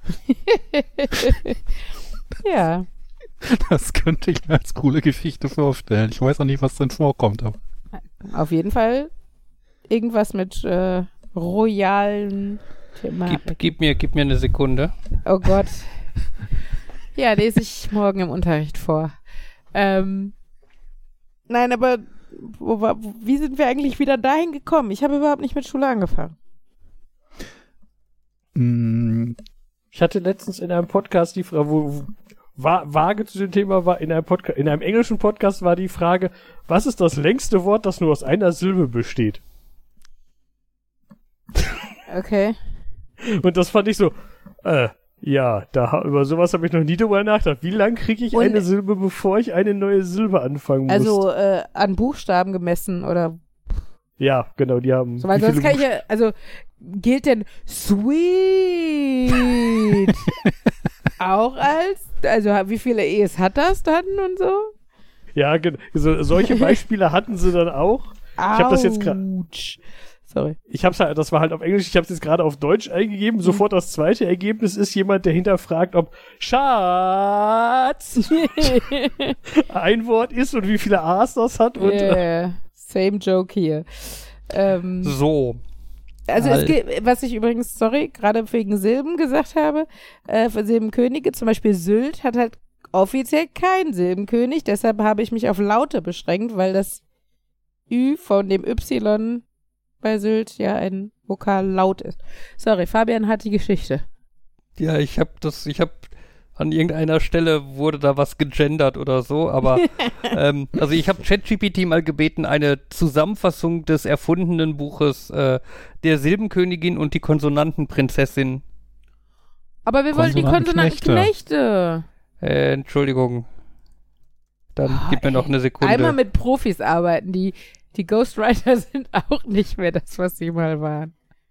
Moment, ist das Ghostwriter oder Ghost Ghostwriter, wenn unser Ghostwriter die KI beauftragt zu schreiben? Darüber habe ich mir noch nicht so viele Gedanken gemacht. Ja, Ja, toll, jetzt Das müssen wir wieder warten, bis die KI eine Geschichte geschrieben nee, ich Dann kann ich ja noch- tippen. So. Achso. Ich kann ja Also. Google-Ergebnisse so lange. Aber okay. Also, in Der Silbenkönig und die Konsonantenknechte tauchen wir ein in eine faszinierende Welt, in der Buchstaben und Wörter lebendig werden. Das Königreich Buchonia wird von einem weisen und mächtigen Herrscher, dem Silbenkönig, regiert. Doch in dieser Welt gibt es ein Geheimnis, das nur wenige kennen: die Konsonantenknechte. Die Konsonantenknechte sind eine geheime Bruderschaft von Buchstaben, die in den Schatten agieren und die Macht des Silbenkönigs in Frage stellen. Sie glauben, dass die Konsonanten unterschätzt und unterdrückt werden und dass sie eine wichtige Rolle in der Welt der Worte spielen sollten. Die Geschichte folgt einem jungen Buchstaben namens Konrad, der sich den Konsonantenknechten anschließt und in eine aufregende Welt des Widerstands und der Intrigen gezogen wird. Während er sich in dieser geheimen Gesellschaft bewegt, entdeckt er die wahre Bedeutung von Zusammenhalt und die Macht, die in den Konsonanten steckt.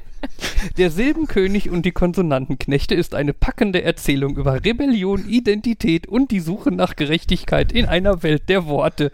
Mit spannenden Wendungen und tiefgreifenden Charakteren entführt uns das Buch in ein Abenteuer, das die Grundlagen der Sprache in Frage stellt und die Bedeutung von Vielfalt und Akzeptanz hervorhebt. Am Ende steht die Erkenntnis, dass jede Silbe, jeder Konsonant und jeder Vokal in der Welt der Worte eine entscheidende Rolle spielt, um die Geschichte zu vervollkommnen. What the fuck? Kann ich das, Das bitte meinem Kollegium nahelegen als Anschaffungsvorschlag? Mal gucken, Das wie lange es dauert. ist, dass das so klingt wie mindestens fünf Bücher, die ich angefangen habe schon zu lesen. Stimmt, das klingt so nach Scheiben... Nee, nicht Scheibenwelt, die, die Humpty Dumpty-Reihe da. Wie hieß die denn noch? Ach so, du, ne, äh, ja, äh, Thursday Next.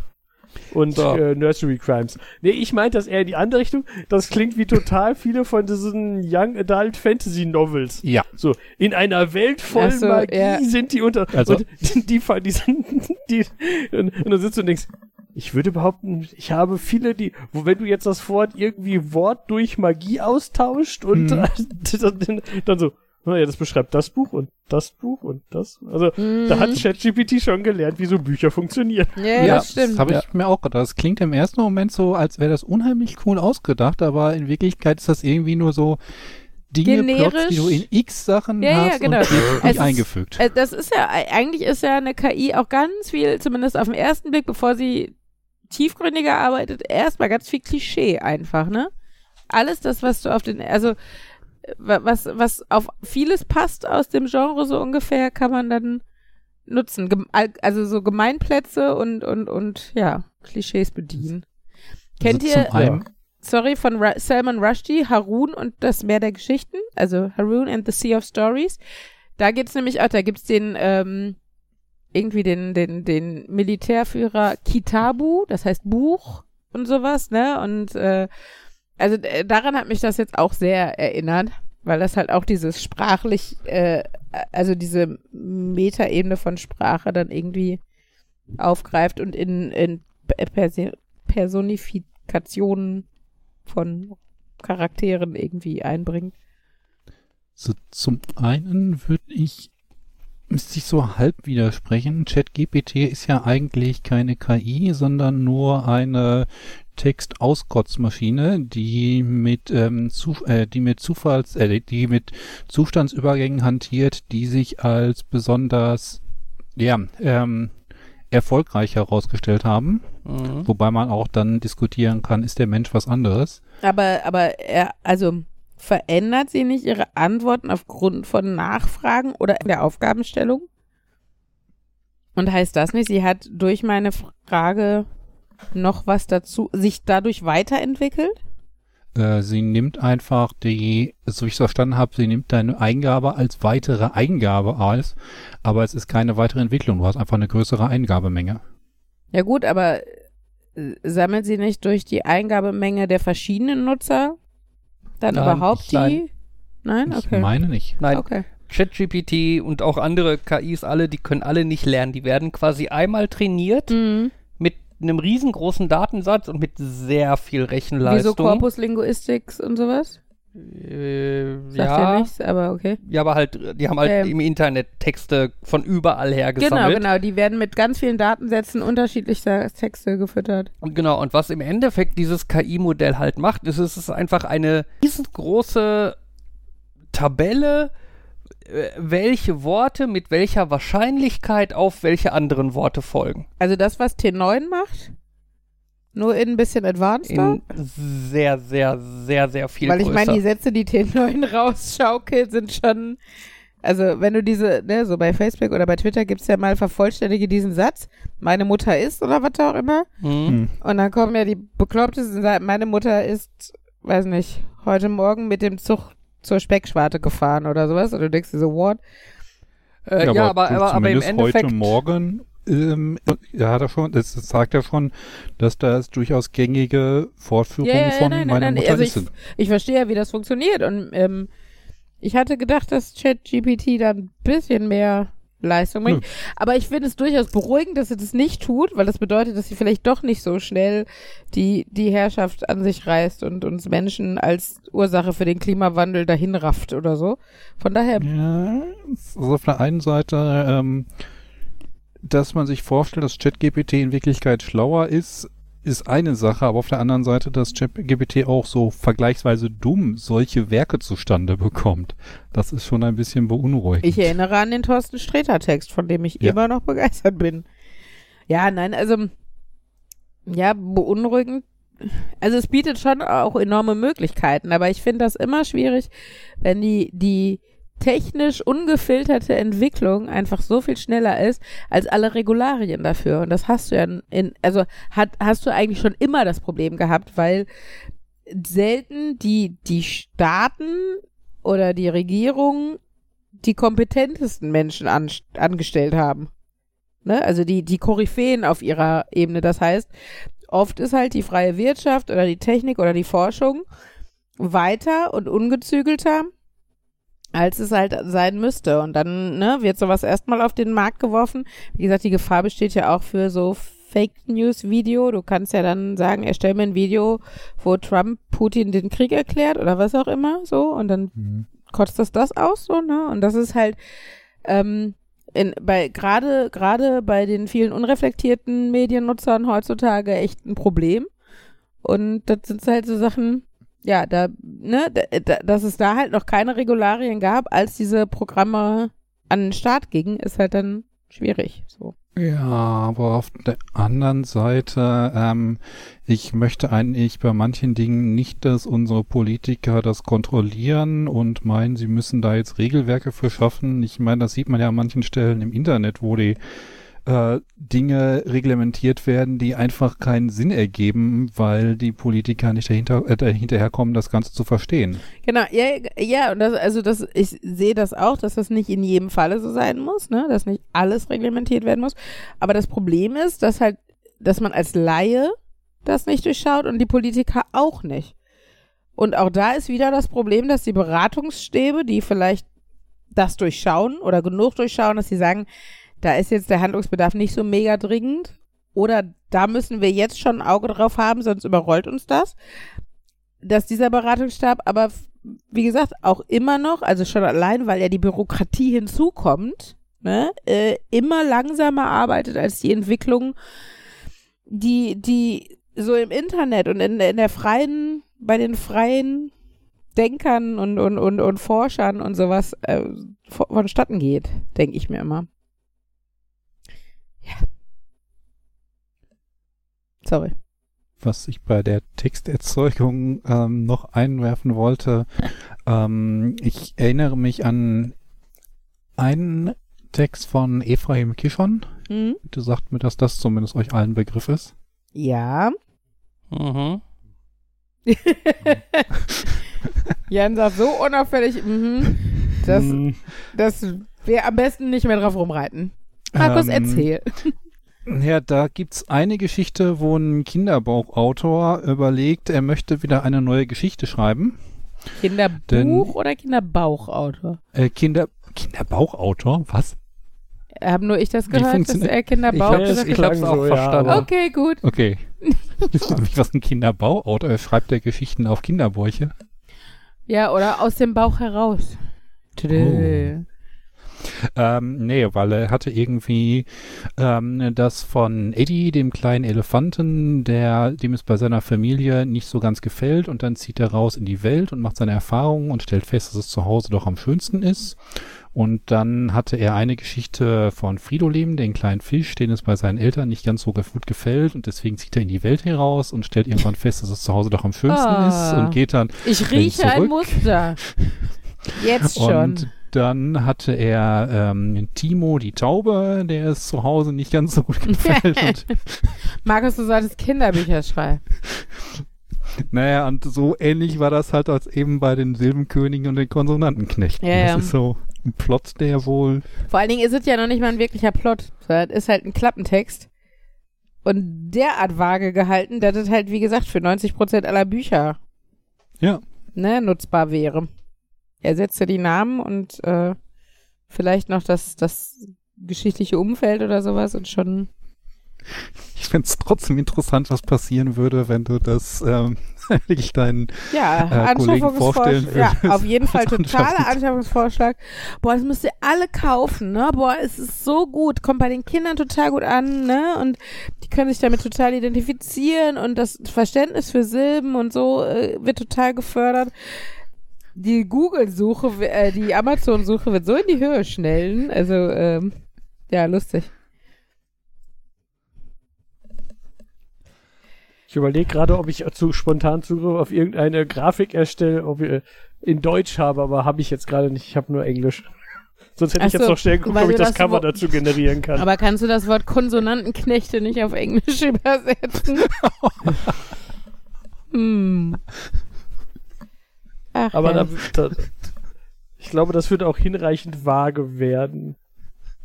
Wisst ihr nicht, was oder du, oder du gehst halt mit diesem Buchnamen und diesem Klappentext zum nächsten Buchladen und treibst sie dort in den Wahnsinn.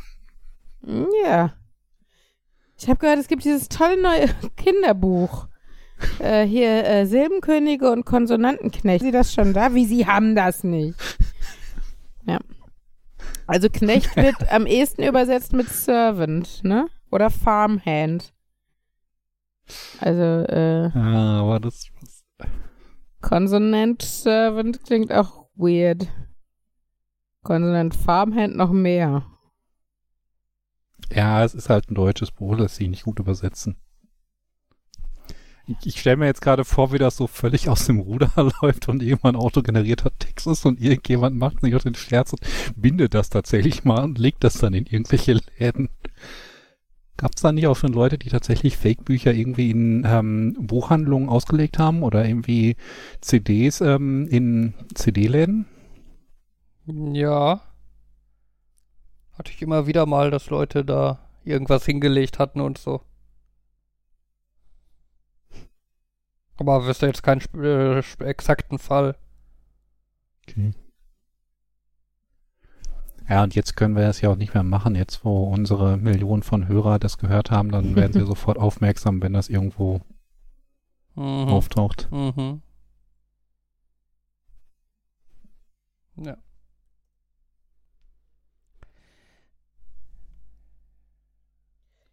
Höre ich einen Mangel an Texten? Uli holt schon wieder Luft. Ich habe Angst, dass sie über Schule redet. Nein, ich hole gar nicht Luft, also nur zum Atmen. Zum Atmen. Das war der Konsonantenknecht, der sich dazwischen gemogelt hat. Mhm. Markus? Jetzt, Ähm, wenn du ich- Luft holst, habe ich Angst, dass du Uli irgendwas über Schule fragst. Nee, ich ähm, hatte bei, äh, ich habe ja diese ähm, Kinder-Lernspiele, die nicht unbedingt was mit Schule zu tun haben müssen. Und äh, hatte ich ja beschrieben, das wollte ich mal reverse engineeren, aber ich glaube, da mache ich lieber einen Blogpost raus. Da sind die Erkenntnisse doch ganz interessant. Ähm, interessant wäre nur, wie gut man diese Teile duplizieren, nachdrucken könnte, ob man dafür diese Wellenform irgendwie Formeln findet oder das irgendwie anders darstellen kann, dass man das einfach in die äh, 3D-Modelgenerierung reingeben kann. Mhm. Aber ich glaube, das kann man besser mal so vor Ort überlegen. Also Ja, ich glaube, das wäre jetzt auch ein bisschen sehr spezifisch für den Podcast. müsste man deutlich mehr auch Bilder machen und glaube ich, interessiert auch nicht ganz so viele. Ja, und für Bilder ist ja jetzt Podcast auch nicht so das optimale Medium, ne? Mm, kennst du die Schallplatte, ähm, deren Wellenform, also den, den Ton in ähm, durch ein Spektrogra äh, Oszillat, ihr wisst schon, so ein Ding war es, äh, Mhm. Ton visualisiert, ähm, Frequenzanalyse und so weiter. Wenn man das da reinwirft, dass dann Bilder rauskommen von Mhm. Schallplatte. Ja. Ich habe in haben- so einem Forum, so ein Hm? Rätsel, so, so in so einem Rätselforum so eins gelöst und mir war klar, also, und irgendwann war das so ein, ich bin mir sicher, darauf wollen die hinaus jetzt machen, um dann festzustellen, dass ich aber, wie man jetzt schon an Markus Wortfindungsschwierigkeiten für dieses Tool, war das so ein, okay, ich finde jetzt unterschiedliche Tools, die so grob das tun, was ich will und, äh, aber ich habe keinen Schimmer, wie sie genau arbeiten. Ich lade die da rein. Hm, ich sehe da nichts. Ah, ich kann hier irgendwelche dubiosen Hebel umstellen. Ah, guck mal, jetzt kann ich hier Buchstaben ablesen. Ah, ich Ja. habe keinen Schimmer. Was du, was du eigentlich machen möchtest, ist eine äh, Fourier-Transformation, die du dann in einem Wasserfalldiagramm angezeigt haben möchtest. Tada! Mhm. Soll ich es euch erklären oder? Ich weiß, also ich. Also Fourier-Transformation könntet ihr schon mal gehört haben. Also Ja, das ist jetzt klar, das Jan kennt man und doch. Markus. Uli vielleicht nicht so. Nein. Ich kenne Fourier, kenne ich, weil bei SimCity meine, meine Küstenstadt hieß Côte Fourier. Okay. Ähm, also die Fourier-Transformation ist, wenn du quasi Audio hast, dann, dann, dann ist das ja, sind das, ist das ja quasi einfach nur die Form, wie sich das Mikrofon durch die Schallwellen bewegt hat. Ne, das schwingt ja quasi vor und zurück durch den Schall und dadurch hast du dann halt in, dem, in diesem Audioform halt einfach so, jetzt bei einem reinen Ton hättest du halt so eine Sinuswelle. Mhm. Ne? Jetzt hast du aber nicht nur eine Frequenz, sondern du hast mehrere Frequenzen, die da gleichzeitig sind und dann hast du halt keine ordentliche Sinuswelle, sondern so ein Gepansche, was irgendwie wild hoch und runter Mhm. geht und so. Und die Fourier-Transformation sucht jetzt quasi in diesem Signal die einzelnen Frequenzen raus, aus denen das besteht und sagt dir quasi, welche Frequenz wie stark enthalten war. Das heißt, du hast dann halt aus dieser komisch geformten Wellenkurve, die irgendwie total chaotisch aussieht, macht dann die Fourier-Transformation so ein, ja, da ist also 50 Hertz ist da ganz viel drin, ein bisschen 100 Hertz und eine Prise 130 Hertz. Quasi. Das macht die Mhm. Fourier-Transformation. Okay. Und den Wert von dieser Fourier-Transformation kannst du dann in so einem Wasserfalldiagramm anzeigen. Das heißt, du machst quasi auf der Y-Achse, also in der Höhe, die einzelnen Frequenzen. Ne, je höher so eine Frequenz ist, desto weiter oben. Ähm, die X-Achse ist quasi die Zeit, also im Verlauf der, Mhm. der erfüllt sich dieses Diagramm quasi immer weiter. Ähm, und für die einzelnen Frequenzen, je nachdem, wie stark diese Frequenz dann bei der Fourier-Transformation quasi am Ende rauskommt, desto heller ist die Farbe oder so. Mhm. Dann gibt das halt so ein Bild quasi. Okay. Und man kann halt das Ganze auch andersrum machen, dass du halt sagst, ich habe hier ein Bild, mach mal die Schritte rückwärts und gib mir dann die Audiodatei dazu. Und das, da kann man ganz toll dann irgendwelche Rätsellösungen drin Mhm, verstecken. ja. Ja. Hm, Ich würde da gerne auch hinzufügen, dass man das nicht nur für Ton machen kann, sondern grundsätzlich auch für Signale.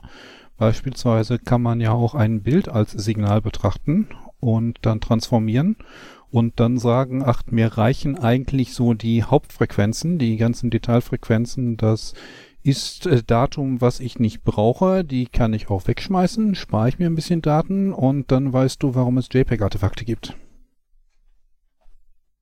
Ja, genau. Weil du halt für sehr harte Übergänge ähm, halt sehr kleine Frequenzen brauchst.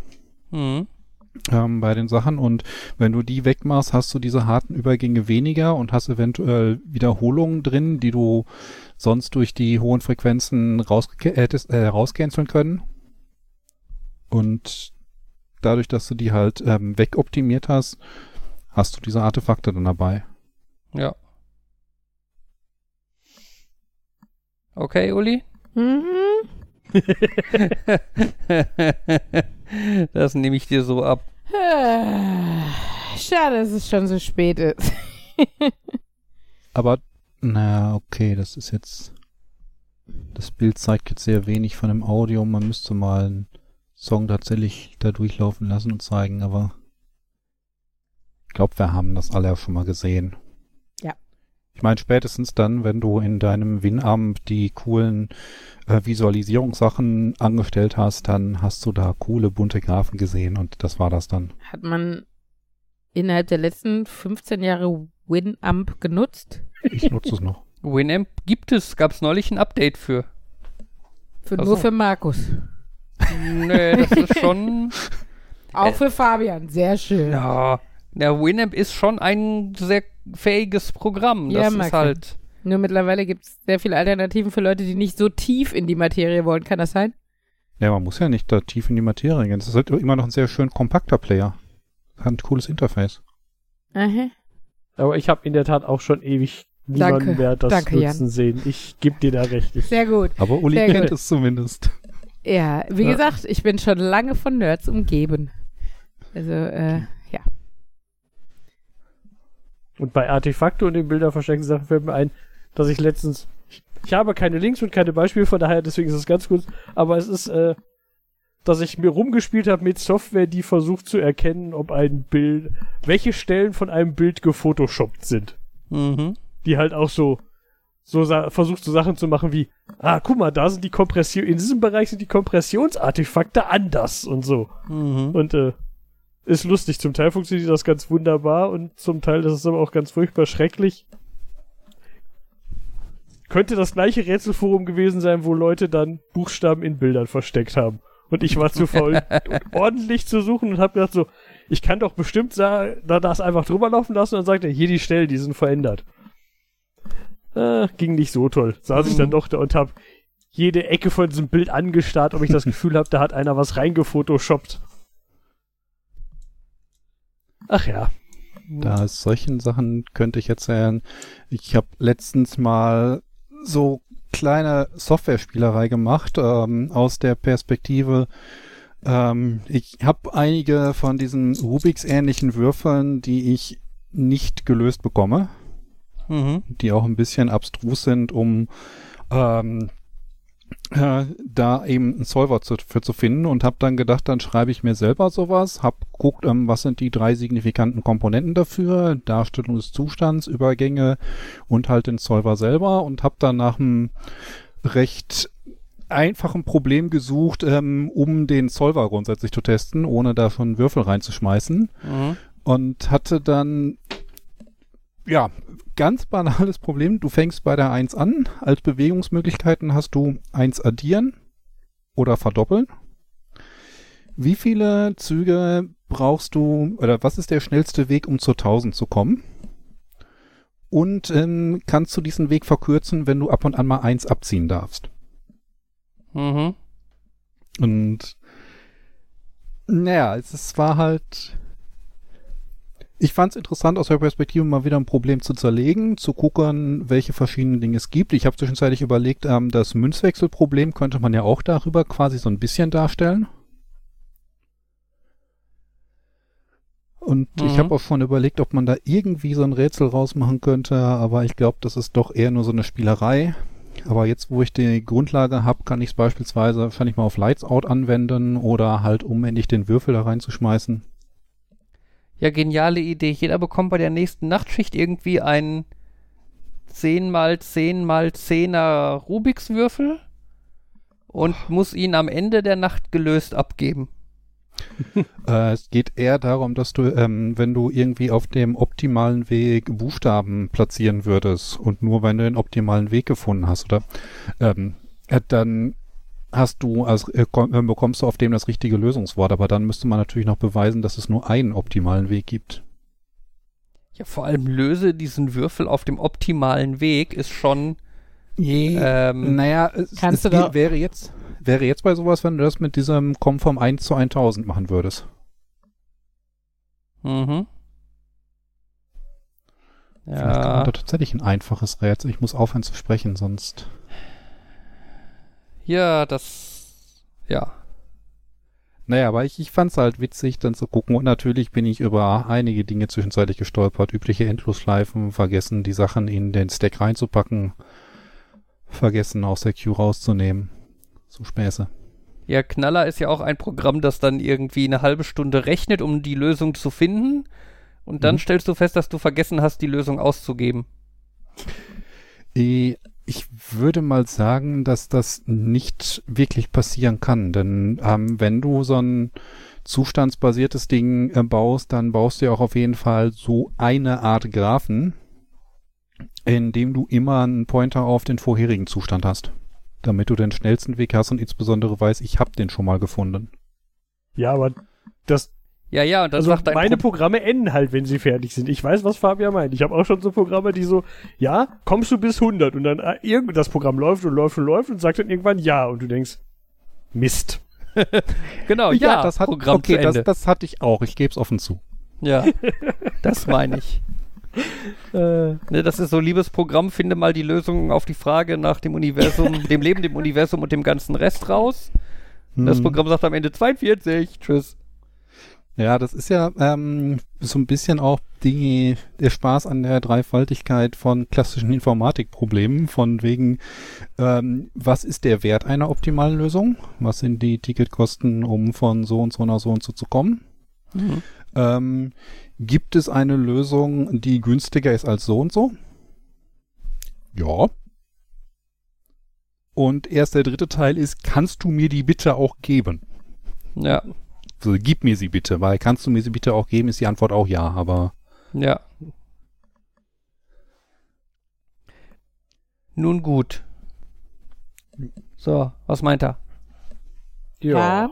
Feierabend? jo. Feierabend. Klingt gut. Gut, dann sag ich schon mal die Reihenfolge. Jan, Markus, ich und Uli. So, ich, dass du jetzt Signal richtig durchkommt, dass ich höre, wann ich dran bin.